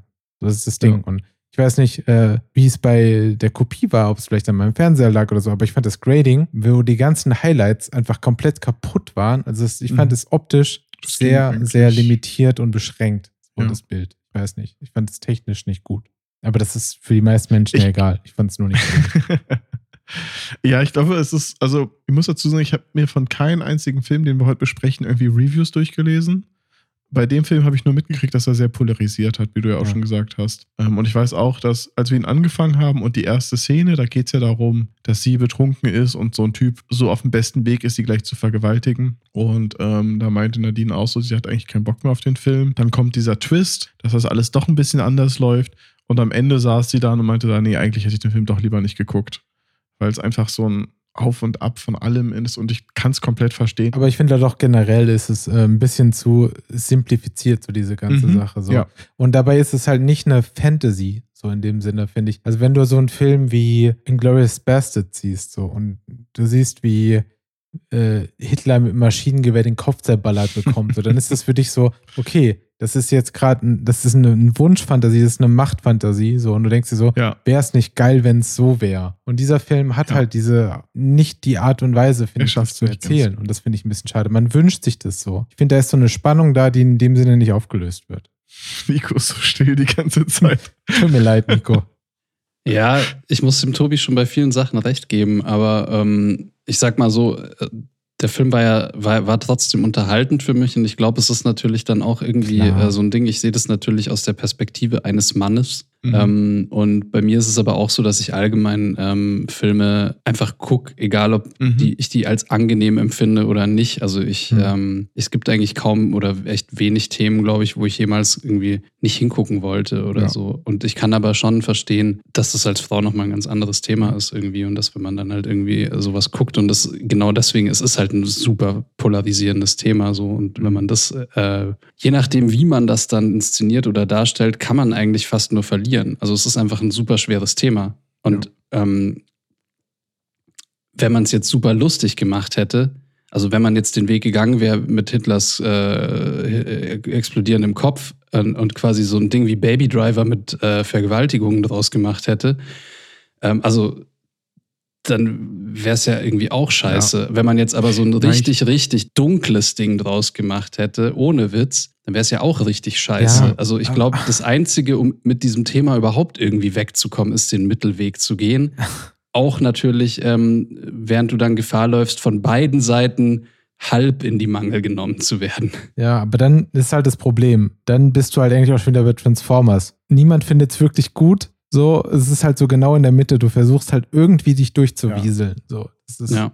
Ich meine, Nico, ich gebe dir recht, ich finde den Film jetzt auch nicht schlecht. Das ist so ein klassischer Fall, glaube ich. Je mehr ich drüber rede, je mehr ich drüber nachdenke, umso schlechter finde ich ihn. Aber in dem Moment, nachdem ich den Film geguckt habe, war auch jetzt, habe ich mich jetzt nicht über die Zeit geärgert, die ich damit verbracht habe. Aber es ist kein Best Picture. Punkt. Und ich glaube, Ja, nee, also. ich glaube, da sind wir uns alle, äh, gehen wir alle d'accord. Ja, Also ich muss sagen, ich glaube, ich war, ich war frustriert und meine Freundin war mindestens genauso frustriert. So, wir waren Mhm. beide, fanden es eher halt Ja. schwierig. So. Also, was ja auch nicht bedeuten soll, dass deswegen alle Menschen diesen Film schlecht finden sollen. Das ist ja Quatsch. 90% der Menschen äh, bei Rotten Tomatoes fanden ihn super und haben ihn Mhm. äh, als sehr guten Film angesehen. Ja. Und das ist in Ordnung. Aber es ist, äh, ja. Irgendwie finde ich das Thema äh, ein bisschen verfehlt für mich persönlich. Wenn ich halt, und deswegen muss ich jetzt auch mal gerade einen Ver Vergleich bringen. Dieser Film ist nominiert für bester Film und Marainis Black Bottom ist nicht nominiert für bester Film. Mhm. Und das kriege ich nicht in meinen Kopf rein. So, das ist Mhm. für mich einfach nicht nachvollziehbar. Ich finde, das ist der erste Tausch, den ich machen würde. Aber wenn wir irgendwann so groß sind, dass wir eigene Filmpreise verleihen, das wird super. den Filmkollektiv 3000 Oscar. Ja, Oscar 3000. Das wäre mein erstes Veto halt einfach Ja. für die zwei. So, wenn ich swappen kann. Ja. Das machen wir später dann. Der nächste, Sound of Matter. Sound of Metal. Habe ich, das ist der einzige, glaube ich, den ich weit, weit, weit vor den Oscars gesehen habe, bevor er nominiert wurde, weil er auf Amazon erschien und ganz viele Leute meinten, ist cool, guck dir den an. Deswegen kann ich den noch gar nicht mehr so gut zusammenfassen. Ich habe ihn vorgestern gesehen. Sehr gut. Und Nico, hast du ihn gesehen? Ich habe äh, den Anfang gesehen. Sehr gut. Ja, Sound of ich wollte ihn mir aber heute noch zu Ende angucken. Das kannst, das solltest du auch tun, würde ich behaupten. Dumbledore stirbt am Ende. Ja, ich finde, das ist so ein klassischer Oscar-Film. So blöd wie es Mhm. klingt, so ein, das ist ein klassischer Indie-Film, ein klassischer, vielleicht sogar nicht mal ein Oscar-Film, sondern ein klassischer Sundance-Filmfestival-Film. So. Ja. Äh, weil wenn du die Story erzählst, dann klingt es ultra öde. So, wenn du sagst, es geht um einen Alternative Metal. Es ist kein Metal. Äh, nee, es ist so, es ist so Experimental Music Schlagzeuger, der sein Gehör verliert, taub wird und äh, versuchen muss, sein Leben zu verstehen und auf die Kette zu bekommen. Ja. Und du denkst dir so, what? Aber genau deswegen würde ich sagen, dieser Film hat den Preis für bestes Drehbuch verdient, weil sie auf diese Idee zu kommen, abends im Bett zu Mhm. liegen und zu sagen, ja, Moment mal, das wäre doch mal ein interessanter Film. Ja. Das ist für mich so, so absurd Ich- und trotzdem voll gut geworden. ich finde halt das Schöne an dem, und äh, deswegen gebe ich dir recht, es ist, es ist halt alles nischig. Ja. Es ist nicht ein großer, erfolgreicher Musiker oder, oder sowas, sondern es ist ein Typ, der mit seiner Freundin mit einem Van durch die Staaten fährt und kleine, für mich hat es halt eher mehr so von Punk oder Hardcore, so kleine Konzerte in besetzten Häusern mit 50 Leuten spielt, ne, wo es einfach um Ja. die Szene geht und Ja. ich kenne genug Leute, die genau für diesen Quatsch Ja. leben und denen ist es egal, ob sie davon leben können oder nicht. Es geht einfach im Bus sein, jeden Abend ein Konzert ballern und gut ist. Das heißt, er hat nicht mal ein krass gutes Leben, sondern Ja. er hat eine Kleinigkeit, das ist Musik machen. Und die verliert er. Und das ist so gut an der ganzen Nummer, weil es einfach das Einzige, was der Typ hat, ist weg. Ja. Und wie es dann auf die Reihe kriegt, also ich fand den Film super, als ich den damals gesehen habe. Ich glaube, in irgendeinem Podcast habe ich den auch schon mal empfohlen. Ich fand den extrem gut und extrem klug geschrieben, weil es einfach so eine Kleinigkeit ist. Und es ist so ein, es ist mehr oder weniger, ich glaube, so ein Problem, mit dem man sich sehr, sehr gut identifizieren kann, weil es ein Problem ist auf einem sehr, sehr kleinen Level.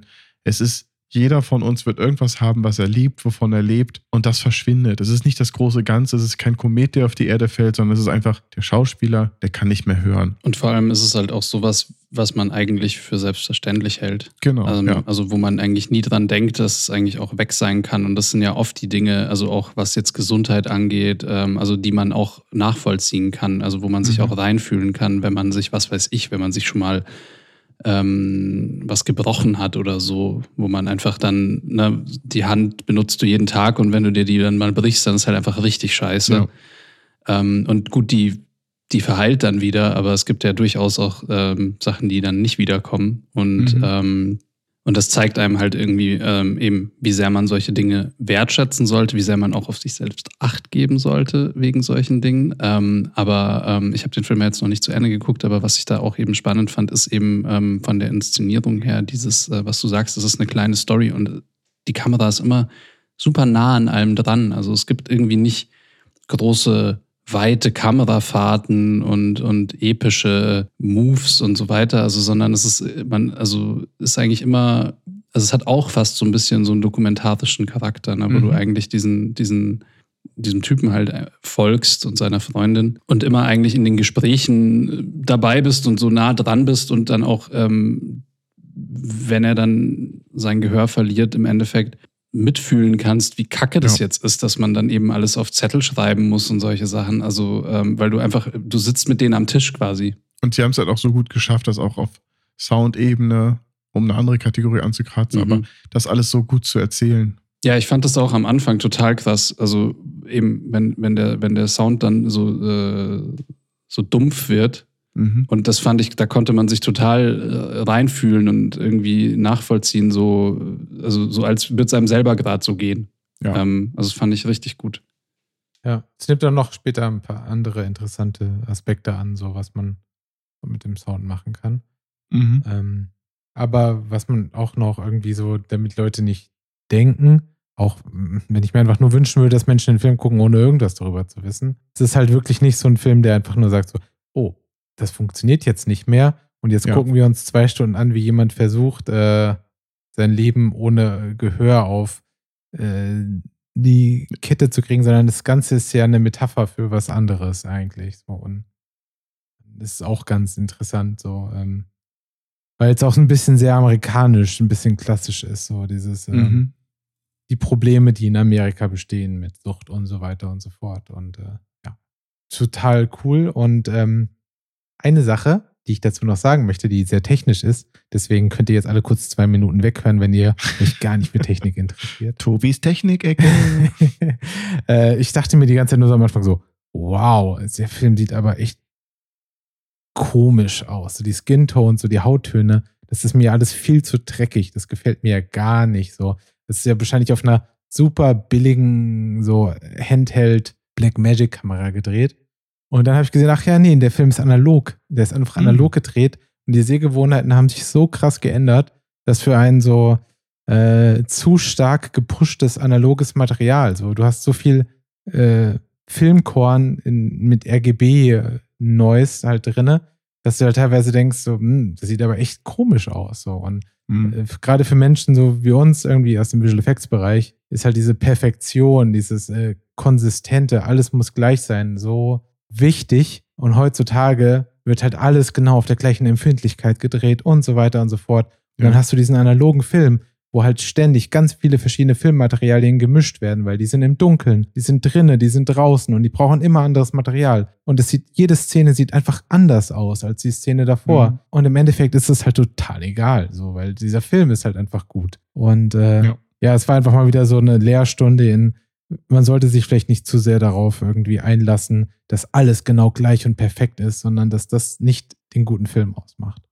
Mhm. Aber es ist halt auch andererseits sehr interessant wieder gewesen, zu sehen, so dass analog auf einmal herausspringt, so dass man merkt, ja, oh, analog ist irgendwie komisch.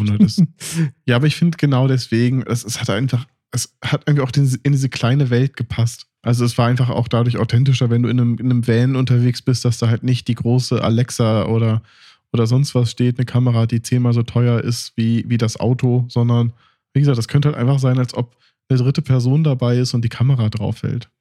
Und von daher finde ich, passt die Ästhetik sehr, sehr gut. Tut euch mal den Gefallen und äh, guckt bei IMDb äh, Hauptdarsteller und Darstellerin, weibliche Hauptdarstellerin, einfach die Fotos an, wie anders die Menschen in echt aussehen. Es ist irre. Gar nicht angeguckt. Es ist irre. Muss ich mal im Anschluss machen. Ja, genau. Muss einfach auf den Film gehen, dann siehst du die Schauspieler. Es ist, okay. äh, sind sehr gepflegte, sehr, sehr, sehr, sehr hübsche Hochglanzmenschen. Echt. So, jetzt der letzte. Der letzte danach können wir ganz schnell durch alle Kategorien ja. durchballern. Ich habe sie alle schon angerissen und habe meinen Senf dazu gegeben. Ja, das ist ja auch gut. Das ist ja auch gut. Es geht ja eigentlich nur darum, erstmal noch diese Filme äh, Trial of the Chicago Seven. Das war der eine Film, den ich lange vor den Okay. anderen gesehen habe. Nico, hast du ihn gesehen? Ich habe ihn gesehen. Yes, wir haben alle den Film gesehen. Auch wieder ein Film, der auf wahren Begebenheiten basiert. Ja, ähm.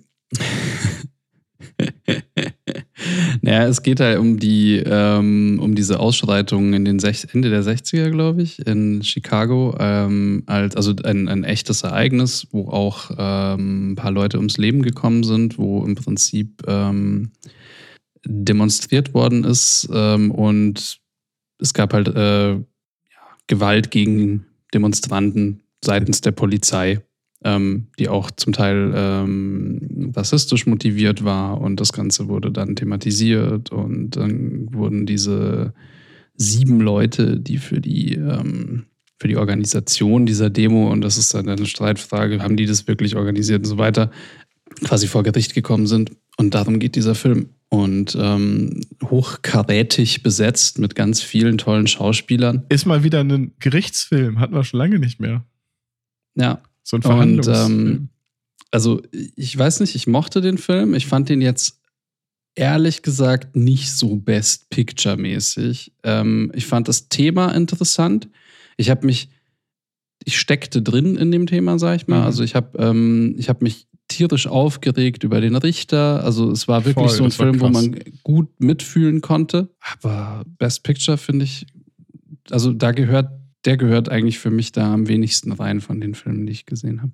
Krass. Also ich verstehe das Thema wieder, Ja. aber das Thema reißen auch andere halt Filme auch- an und ich denke mal, ähm, also weil es ja auch um Black Panther geht in, in dem Film, ich denke mal, Judas and the Black Messiah wird das Thema wahrscheinlich krasser erzählen. Mhm. Die, die Ähm, laufen parallel quasi tatsächlich. Beide Filme spielen parallel, kann man sagen. Ja. Wird Ja. auch quasi aufgegriffen. In dem Aber halt auch Film. wieder ein Film über amerikanisch, amerikanische Geschichte. Tatsächlich spielen beide Filme in Chicago zur gleichen Zeit und äh, referenzieren sich gegenseitig. Und das macht es halt wirklich interessant, dass man zwei Filme eigentlich zum gleichen Thema in der gleichen Kategorie nominiert. Ne? Das Mhm. ist äh, abgefahren. Von daher gebe ich Nico auf jeden Fall recht, so dass er sagt, so, ja, das ist ein bisschen komisch, dass der auch nominiert ist, Ja. weil ich äh, Judas schon besser finde, aber der ist halt handwerklich trotzdem auch richtig gut. Genau, ich, ich mochte die Erzählweise sehr, sehr gern, wie sie es geschafft haben, mit Rückblenden einzuschneiden und dieses, trotzdem dieses zerstückelte Wissen weiterführen. Wie du einfach trotzdem die ganze Zeit nicht weißt, wie ist das überhaupt abgelaufen, dieser Prozess. Ist ja nicht so, dass du, du warst nicht bei dem Moment dabei, um den es vor Gericht geht, sondern das wird im Laufe des Prozesses eigentlich erst so stückchenweise erklärt und finde ich, deswegen schwankt auch so ein bisschen die Sympa- Sympathie für die verschiedenen Angeklagten so ein bisschen und ähm, ich fand den handwerklich gut gemacht. Ich finde, also Kamera oder so war jetzt nichts Aufregendes, aber ich fand die Erzählweise fand ich sehr, sehr gut und abwechslungsreich. Und Gerichtsfilme ist ja eh so ein schwieriges Thema. Muss man, glaube ich, lieben Ich, oder. ich liebe die. Ich mag die super gerne. ja. Ich finde die die- auch super geil. Ja. John Grisham, yeah. Ja, also ich denke, also wie gesagt, den Film, ähm, ich fand den unterhaltsam. Ähm, man kann ihn sich auf jeden Fall angucken. Mhm. Man lernt auch was dabei. Aber Best Picture sehe ich da nicht. Nee, das ist okay. Ja, aber das sind die, sind die großen nominierten Filme. Was sagt ihr jetzt? Ich glaube, wir sind uns alle einig, dass Mank gewinnen wird, auch wenn wir es nicht wollen. Ja, ich Mhm. meine, es wäre eine Überraschung, wenn es nicht passiert. Äh, eine willkommene Überraschung. Ich Mhm. gebe gerne den Punkt ab, wenn es nicht passiert, äh, Mhm. muss ich sagen. So sehr ich alles äh, mag, so. Ich mag den Kameramann, ich mag den Regisseur, ich mag die Idee dahinter gerne, aber ich fände es halt mal schön, wenn mal äh, es nicht so berechenbar ist, ne? Ja. Voll. Weil es halt definitiv nicht der wichtigste Film des Jahres war. Mhm. Das kann man Mhm. nicht sagen. Was sind so eure Wildcards, die, über die ihr gerne noch sprechen möchtet? Weil ich glaube, jede Kategorie durchzugehen, schwierig. Manchmal, Ja. also ich, bei mir, mir geht es so, dass ich auf jeden Fall gerne noch zu gewissen Kategorien äh, Filme erwähnen möchte, die vielleicht auch nicht nominiert sind. Und es gibt gewisse Filme, die ich einfach noch besonders toll fand. Schieß los. Also ich glaube, also die wichtigsten haben wir gerade schon mehr oder weniger für mich angesprochen. Also sowas wie Best Director, Ja. dass das Nomadland gewinnen sollte zum Beispiel. Ich finde, eine spannende Kategorie ist Best Supporting Actor. Ja. Ne, Ja. Das ist auch so die Kategorie, das glaube ich und das wünsche ich mir. Aber ähm, ich fand, das ist ein relativ starkes Feld. Ich bin mir recht sicher, dass äh, Daniel Kal- Kaluuya Also der den Chairman Ja. Fred spielt. Ah, Ich glaube, ich glaube, Borat gewinnt. Also Sacha Bar Baron Cohen für Trial of the Chicago Ja, ja, Seven. ich verstehe schon. Aber Ah, das glaub, ja. Nee, das, also ich habe ich hab, äh, Judas and the Black Messiah nicht gesehen, aber ich kann mir nicht vorstellen, dass Sacha Baron Cohen gewinnt. Ich mag ihn total und ähm, er ist ein wahnsinnig cooler Schauspieler. Ähm, in Borat jetzt nicht so, aber ähm, in dem Film war der schon gut. Ähm, aber ich glaube auch, also dafür ist, ich sag mal, die Academy zu artifati. Die wollen da was Ich- anderes sehen. ich, ganz ehrlich, ich glaube, also bei meiner Entscheidung bei diesem Tippspiel kam das ja, ich glaube, Best Actor wird halt Chadwick Boseman. Genau, dazu möchte ich auch gerne nochmal was sagen, kurz. Okay, dann ähm, fang vielleicht damit an. Weil einfach äh, ich über den Film gerne nochmal kurz sprechen möchte. Ja. Äh, Marainis Black Bottom äh, habe ich gestern erst gesehen. Mhm. Und äh, manchmal ist man so ein bisschen zynisch. So. Also für mich war das so, hm, okay, äh, Chadwick Boseman ist nominiert, Best Actor, ist leider verstorben im letzten Jahr. Und es ist immer so ein bisschen schwierig, so äh, das dann einzuordnen. Weißt du, weil Mhm. natürlich möchte man gerne auch äh, guten und großen Schauspielern irgendwie posthum noch einen großen Preis überreichen. Und dann war ich so, ja, ja, ich möchte den Film gerne mal sehen, um zu verstehen, ob das jetzt irgendwie so eine Nominierung ist im Sinne von, Mhm. er ist gerade in aller Munde oder ist es eine Nominierung, weil er äh, Best Actor einfach ist? Und dann habe ich das gesehen und nach dem halben Film, bei dem ich an der vorderen Kante, bei einem Monolog an der vorderen Kante Mhm. des Sofas saß und einfach äh, nicht eine Sekunde weggucken konnte und dachte so, ja, auf jeden Fall hat der, der Mann hat Ja. es so hart verdient. So. Also es ist unfassbar gut, unfassbar gut gespielt. So. Geht mir ähnlich. Also als ich die Nominierungsliste gesehen habe, dachte ich, er wird den gewinnen. Ja. Bevor ich den Film gesehen habe. Ja. Das war einfach so dieses Gefühl, so wie Heath Ledger oder so. Ja. Er, er kriegt den einfach. Ich habe Minari nicht gesehen und ich habe The Father nicht gesehen. Aber er spielt diese Rolle so fantastisch in Ma Rainey's Black Bottom. Also, das ist krass gut. Wenn ich, wenn ich jetzt noch, wenn man sich jetzt überlegt, wer weiß, in welchem körperlichen Zustand er zu diesem Ja. Zeitpunkt war, habe ich keine Ahnung von, aber er liefert so krass ab. Ja. Und im Vergleich zu den anderen Filmen, zumindest, wie gesagt, im Vergleich zu Mank und Sound of Metal, muss er einfach gewinnen. Er muss, es ist super. Es ist einfach, es ist eine hervorragende schauspielerische Leistung. ich fand halt, ähm, ohne jetzt zu emotional und so werden zu wollen, aber man sieht ihn halt. Ich habe ihn nicht erkannt. Ich musste zweimal nachgucken, Mhm. so ob Chadwick Boseman die Rolle von Levi spielt, so, Mhm. weil er einfach so anders aussieht als äh, in der Rolle von Black, Black Panther, Panther. weil er halt ein extrem eingefallenes Gesicht hat und wirklich nicht gut aussieht. Er Ja. sieht nicht aus wie der Schauspieler, den ich kenne aus Black Panther. Und äh, das war schon, das hat einem schon echt wehgetan, das teilweise zu Mhm. gucken. Und auch der ein oder andere Monolog, der sich mit äh, äh, so mit dem Glauben und Gott auseinandersetzt, so wenn du halt in dem Moment schon todkrank bist, so ist einfach unfassbar. Also es äh, Ja. ist schon echt bitter. Nico, hast du den auch gesehen? Ähm, nee, habe ich nicht. Aber also ich meine, ich weiß nur, dass also Chadwick Boseman hat ja auch die diese Krankheit total lange geheim gehalten. Ne? Ja. Mhm. Und im Prinzip, der ist ja super überraschend eigentlich verstorben, weil er Ja. ja, weil, weil, weil ja keiner wirklich wusste, ähm, dass er Krebs hatte. Im Nachhinein macht es das Ganze quasi, also ähm, ich muss mir den Film unbedingt noch anschauen, aber ähm, macht das Ganze ja irgendwie umso krasser. Also wenn man dann ähm, jetzt den Film sieht und dann im Prinzip im Nachhinein auch weiß, äh, Mhm. unter was für Umständen er da quasi noch gedreht hat. Ja. Und ähm, ich meine, ich habe dazu, ich habe zu dem Film nichts gelesen und wie gesagt, ich habe ihn auch gestern erst gesehen. Aber so mein erster Gedanke dazu war so, dieser Film in diesem, das ist ein Kammerspiel. So, das kann man, glaube ich, Mhm. sagen, ohne zu viel zu Ist basiert auf einem Theater sogar. Ja, Also ein Theaterspiel. genau. Und ähm, dieser ist aber so krass, der eine Metapher für die Black Experience so, so, so Mhm. die halt was, so diese Art und so was, was passiert. So, ich will jetzt, ich würde super gern drüber reden, aber ich möchte den Mhm. Menschen nicht nehmen, dass sie den Film selber irgendwie sehen und erleben. Ja. So, aber es ist halt wirklich, das passiert so viel in dem Film, in dem man sich so denkt, so ja, scheiße. Ich fand's, ich fand's in diesem Film, ja, du hast recht, es ist schwierig darüber zu reden, ne, ohne irgendwas zu spoilen, aber dieser Moment, wo er seinen Monolog führt Ja. über seine Kindheit, da kippt alles. Ja. Bis dahin hatte ich ein ganz, ganz anderes Ja. Figur, äh, Bild von allen involvierten Ja. Figuren, von der Art und Weise, worum es geht. Und dann kommt dieser Monolog. Und dann ist so, Alter, okay, der zieht gerade ganz schön an. Ja. Das ist eine komplett andere Nummer, als ich dachte. Weil ich dachte, also ich habe den Text gelesen und dachte, okay, da geht es um eine, um eine Sängerin. Aber es geht nicht um eine Sängerin, die ein Album aufnäht, aufnimmt. Es geht um ihn. Und ja, ist mega gut. Deswegen verstehe ich auch nicht so ganz, dass Viola Davis als beste Darstellerin nominiert ist. Beste Nebendarstellerin hätte man machen können. Mhm. Aber sie ist nicht sie- die Hauptdarstellerin des Films. Ja. Ja.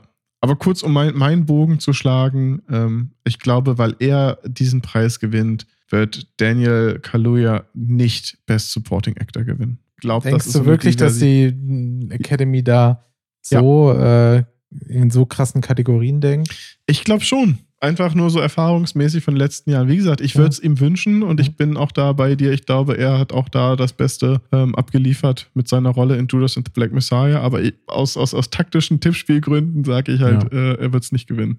Ja, wäre ein Armutszeugnis, äh, wenn es, ja, wenn, wenn es halt wirklich äh, so ist. ich hoffe weil, es, ja.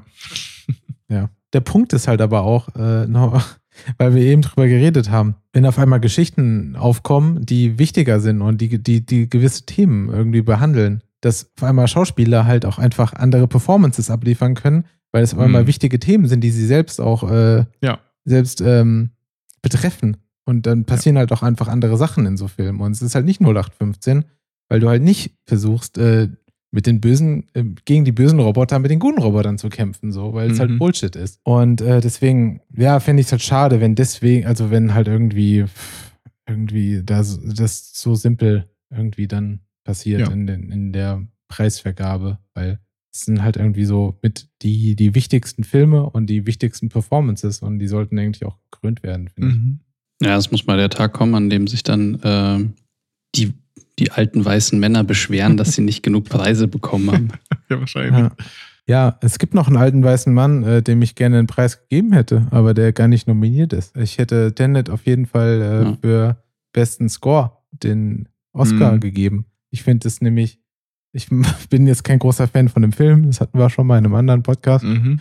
aber ich finde diesen Soundtrack und äh, die, die Intensität und was da abgeht, ich finde es mega. Wenn ich diesen, wenn ich die Musik davon heute noch höre, dann, dann heizt mich das immer noch an, finde ich es immer noch mega fett.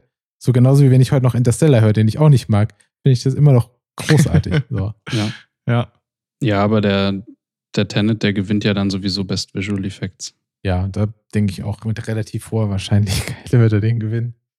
Ja. Es ist der artifatigste VFX-Film. Man muss ja bei, bei Visual Effects, wenn wir kurz über die Kategorie jetzt reden wollen, ja, es ist ja eine kombinierte Kategorie. Es ist ja Best Visual Effects und Best Special Effects. Früher war es Best Special Effects, jetzt sind es Best- Best Visual, weil ja Tenet hat ja nur 300 Shots, die VFX sind, offiziell. Mhm. ähm, keine Ahnung, wie viel es am Ende doch waren, aber, aber das, das, das wird bei dem ja gesagt, dass es relativ wenig war. Ich bin mir aber nicht sicher, ob er gewinnt. Ja, wenn man nach dieser Technik geht, ähm, wo man sich in den Kopf eines Schauspielers reinversetzt, dann müsste es eigentlich der sein, weil Mulan ist zu, ähm, zu kindisch oder. Mulan sieht doch furchtbar aus, Ähm, sorry. The One and Only Ivan habe ich nicht gesehen. Midnight Sky, äh, boah. Find, ähm, Midnight Sky, finde ich, fällt in die Kategorie, würde sich ein Schauspieler ins Zimmer hängen und ist nicht der große Film. Ich, ich tippe auf Midnight Sky. Und der hat noch ein paar krass, ich mochte den Film nicht, haben wir auch schon drüber geredet. hm. Ähm, ich habe mir ein paar Breakdowns angeguckt von dem und der hat einige Shots, die ich nicht als VFX gesehen habe, Hm. die extrem gut sind, viele Digi-Doubles und ähm, allein diese Schwerelos-Sequenzen. Er hat jetzt auch den Preis von der ähm, Visual Effects Society als Best Visual Effects gekriegt. Ja. Und ich glaube, der wird auch den Oscar Ah, kriegen. ich glaube, der Punkt ist, ähm, ja, für dieses Bake-Off, über das wir eben gesprochen haben, bei dem die Filme quasi ausgewählt werden, die dann in die Kategorie kommen als die besten fünf Visual Effects Filme, da wird ja auch ein Breakdown gezeigt und da wird gezeigt, was da eigentlich handwerklich drin war. Mhm. Aber, also vorher, nachher Bilder Genau. oder was quasi am Ende digital eingefügt wurde. aber am Ende für, bei der Wahl dann für den Oscar ist das Mhm. halt nicht mehr der Fall, sondern da sind halt einfach Leute, die zu Hause sitzen und sich auf Mhm. einer DVD vielleicht vermutlich sogar oder auf einer VHS der eine oder andere noch, Betamax, sich diesen Film halt anguckt, wenn du Glück hast und dann wählt. Und der sieht halt diese Visual Effects dann in Tenet. Und der sagt halt, wow, Tenet, der ist doch super schlau und der hat, der ist, der ist so kompliziert und der hat da laufen die Effekte falsch rum ab. rückwärts. Und ja. man muss ja. Ja. dazu sagen, dass Visual Effects auch gleichzeitig Special Effects ist und Hm. äh, Nolan ja sehr bekannt für seine Special Effects äh, Einsätze Mhm. ist und äh, dadurch, glaube ich, eigentlich häufig auch einfach gewinnt. So, das hat Ja. ja nicht nur einmal gewonnen für den Film. Nee, absolut. Und ich meine, deswegen, also Gravity hat ja damals auch einen VFX-Oscar gewonnen, aber das war halt genau das Ding, weil da war die Diskussion über, wie krass das ist mit Mhm. Schwerelosigkeit und so, die war da etwas, was man, ich sag mal, inhaltlich, philosophisch ausdiskutieren konnte. Also es war ein großes Thema, was auch Ja. Leute begeistert, die keine Ahnung von Visual Effects haben. Und deswegen hat er auch gewonnen. Und du wirst, deswegen wird auch nie so ein Film wie, wie Transformers gewinnen, egal wie aufwendig und groß Mhm. du irgendwelche Roboter oder Hochhäuser machst. Ja. Dementsprechend, ja, Tenet wird's. Man muss dazu noch sagen, ähm, Todd Ziri, der Visual Effects Mensch, der hat ja damals diesen äh, Algorithmus quasi geschrieben, der auch immer äh, den Oscar predicted für Best Visual Effects mit Mhm. seinen Sachen wie, wenn es eine Fortsetzung ist, dann kriegst du da einen Punkt weniger und so weiter und so fort. Digi-Doubles und so weiter. Das gibt alles Punkte und Minuspunkte. Und ich habe jetzt noch nicht gesehen, wie es dieses Jahr ist. Äh, Predictinator heißt es, glaube ich Okay. das Tool. Und äh, das sagt aber auch immer an, welcher Film gewinnt. Und ich glaube, das hat die letzten 20 Jahre immer gewonnen auch. Sehr gut. Mal gucken, was er sagt. ähm, Ich bin beeindruckt, dass Love and Monsters nominiert ist. Wir haben den gestern, ich glaube, Nico und ich haben ihn beide gestern gesehen. Ich will jetzt auch nicht groß über den Film reden, aber es ist halt einfach gefühlt ein Indie-Film äh, mit sehr, sehr bunten Effekten, mit Monstern, jede Menge Monstern. Ähm, hat mich jetzt nicht so begeistert von den Effekten. Es waren viele. ja, Love, Love and Monsters ist so ein bisschen, ähm, ist natürlich deutlich besser als Transformers, aber es ähm, geht in diese Richtung. Er ist halt, er ist halt groß, es gibt Monster, ähm, es gibt, Es gibt aber es gibt irgendwie jetzt nichts, was man nicht irgendwie auch doch schon mal irgendwo gesehen hat. Die Monster sind kreativ ähm, designt, die sehen unterschiedlich aus und cool aus, aber da ist nichts drin, was, sag ich mal, was neu ist. super neu ist, was Mhm. man nicht eben schon zehnmal gesehen hat. Und er hat halt auch nicht diesen, diesen Kunstcharakter. Also Mhm. es ist ein super lustiger Film und es macht echt Spaß, äh, den anzuschauen. Also ich mochte den total gerne. Aber ich stehe auch nicht irgendwie immer auf sehr, sehr hochgestochene Sachen, sondern manchmal braucht man halt auch echt einfach so Mhm. was Leichtes, was man einfach angucken kann, wo man Spaß Ja. damit hat. Und genau so ein Film ist das. Wird nicht gewinnen, ist aber definitiv wert, ähm, sich Ja. den anzuschauen.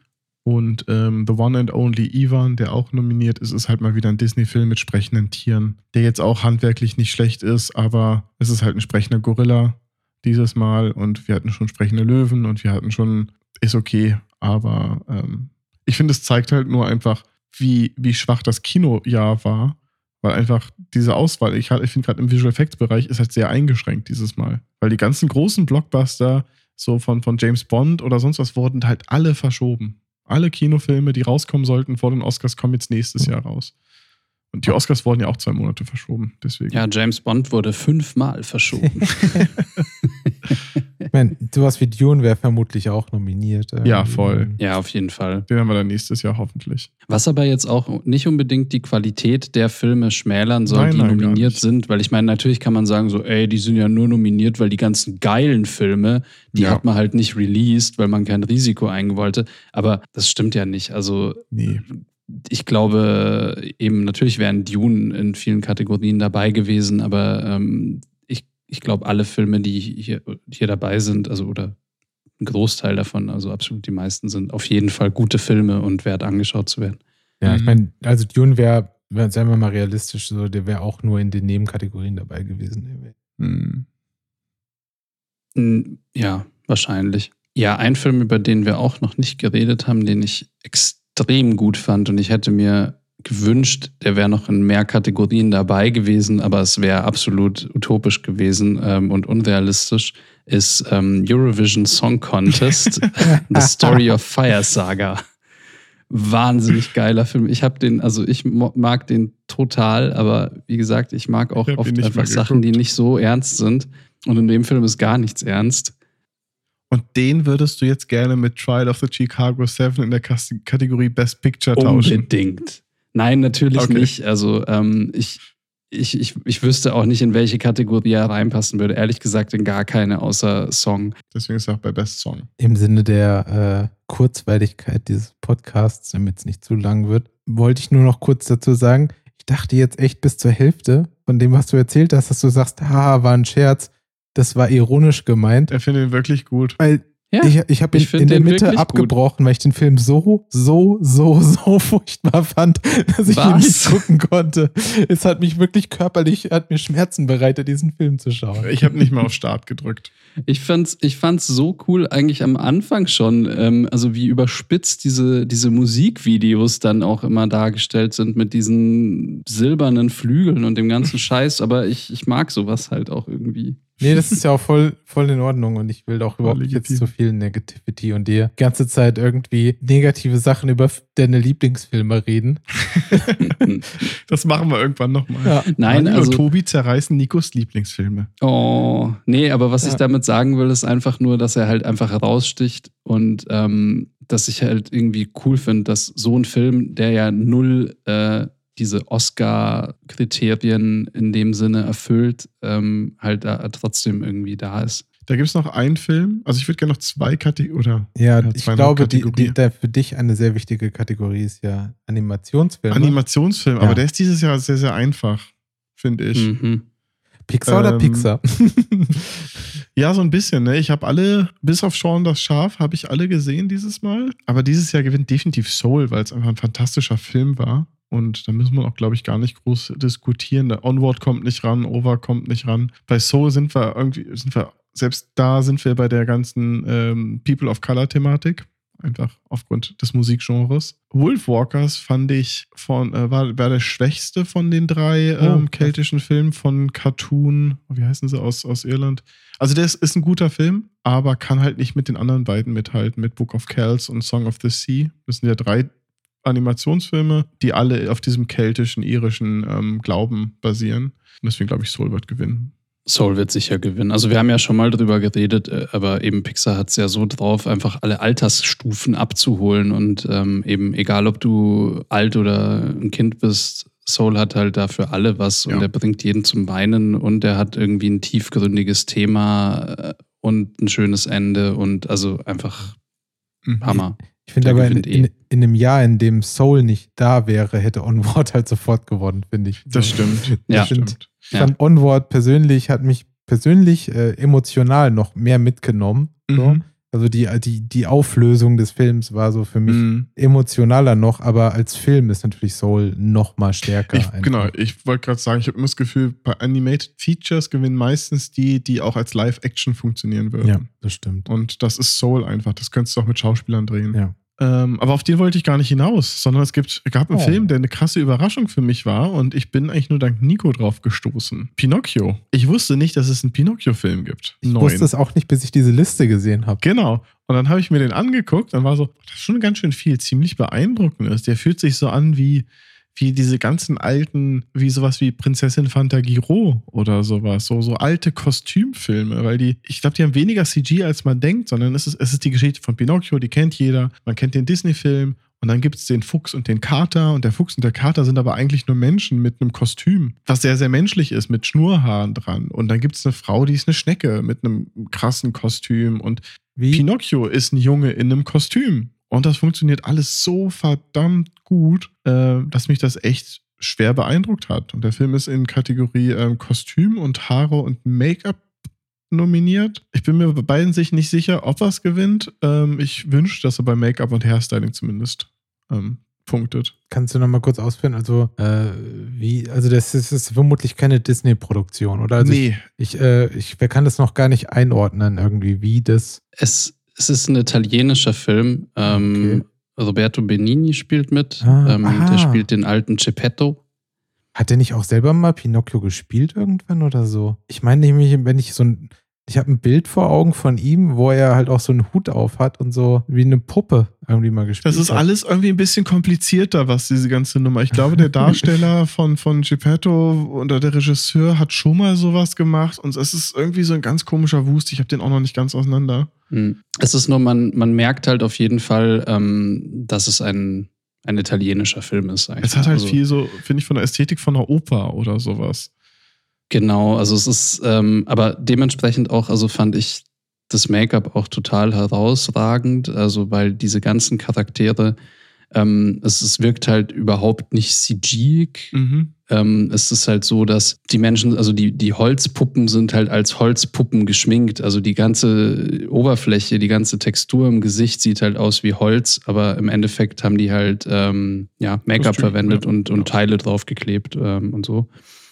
Ähm, und, und es hat halt so ein bisschen diesen Gebrüder Grimm, diesen, diesen, das Märchen ja eigentlich auch verwendet worden sind, um Kinder abzuschrecken und den Moral beizubringen. Und die ganze Geschichte von Pinocchio ist ja eigentlich nur sowas irgendwie, dass man, dass der im Prinzip lernt, was geht und was nicht geht. Auf auch echt zum Teil grausame Art und Weise. Und, und das ist auch also das ist, wird halt auch so dargestellt. Also es ist halt nicht alles total bunt und lustig, sondern manche Kostüme sehen auch echt ein bisschen angsteinflößend aus. Also ich glaube, wenn man das, wenn den Film mit seinen, weiß ich nicht, sechsjährigen Kindern guckt, dann sind die wahrscheinlich ab und zu auch ein bisschen verstört. Ja, aber ich finde es halt gut, dass die keinen Hehl drum machen, dass es Kostüme sind. Also es wird halt teilweise nicht versucht zu verstecken, dass die Grille jetzt einfach ein Kostüm ist. Es gibt einen sprechenden Fisch im Wal und das ist ein Kopf mit einem Kostüm hinten dran, also mit so mehr oder weniger einem Animatronic dran. Und das sieht man, aber das funktioniert. Deswegen ist halt für mich hat das sehr, sehr viel von diesen alten Märchenfilmen. Ja. Nur halt in extrem gut und sehr, sehr hochwertig. Und Ja. von daher würde ich es mir echt wünschen, wenn er da was kriegt. Nee, also auf jeden Fall, der hat es total verdient. Ich fand den Film selber leider echt langweilig, muss Der ich war sagen. sehr zäh. Also der war schon wirklich, wirklich zäh. Ähm, ich weiß nicht, ob es am, Der zwei Stunden. am Inhalt liegt, also an, an der Art und Weise, dann, äh, es ist alles halt sehr lang gezogen und man regt sich ein bisschen über Pinocchio auf, weil der ein krasser Idiot ist. Make-up hat er verdient, voll. Also und es macht auf jeden Fall, also macht Sinn, sich den Film mal anzuschauen, weil man hat da irgendwie also selten was vergleichbar Gutes gesehen in der Ja. Richtung. Kann man den irgendwo gucken? Äh, Der ist auf Netflix oder Prime. Ah, Auf jeden. Fall Auf normal Prime, verfügbar. auf Prime uns. gibt's den. Ach, cool. Dann wird da mal reingeguckt. Ja. Ähm, und dann finde ich eigentlich nur die Kategorie, die würde ich gerne noch der Vollständigkeit halber, weil das ist die, wo ich mir am unsichersten dieses Jahr bin, ist äh, Best Actress, beste Hauptdarstellerin. Richtig, so einen richtigen Favoriten habe ich nicht. Ich würde es mir sehr wünschen für Frances McDormand in äh, Nomadland. Ja, ich glaube, die hat schon diverse, oder? Ähm, Ich aber glaube schon. ich finde auch, ich finde halt einfach diese Art und Weise, wie es gespielt ist, so dass man halt das, echt das Gefühl hat, dass sie Dieses sich, nackte. sie sich so Ehrliche. krass in diese Rolle, äh, dass sie diese Rolle so krass lebt. So, ich finde immer, wenn sie allein, wie sie halt irgendwie über den über diesen Trailerparkplatz geht und die Leute Mhm. grüßt und dann halt immer so so so Mhm. nach unten guckt und dann halt sich so dieses Gefühl, so ich freue mich, dass ich hier bin und dass die Leute Mhm. da sind, aber ich bin trotzdem sehr introvertiert und Ja. kann mich nicht in diesem Gemeinschaftsgefühl hingeben und so. Ich fand das alles so gut. Also ich fand das, Mhm. äh, ja. Es ist halt so eine sehr, sehr schöne, subtile Art und Weise Ja. zu schauspielen. Keine Ja. großen Gesten, Genau. aber wahrscheinlich, ja, eigentlich sollte sie gewinnen. Ja, das finde ich schön. Ach so, ich hätte gerne noch äh, einen, einen Austausch gemacht und zwar News of the World hätte ich gerne getauscht für beste Cinematografie mit äh, Marainis Black Bottom für die Nominierung. Äh, Ich finde das zwar ist nicht alles so wirklich mein Geschmack, wie es geleuchtet ist und so, aber Mhm. ich finde, das sind so viele Szenen, die so gut nach einem Ölgemälde aussehen und so.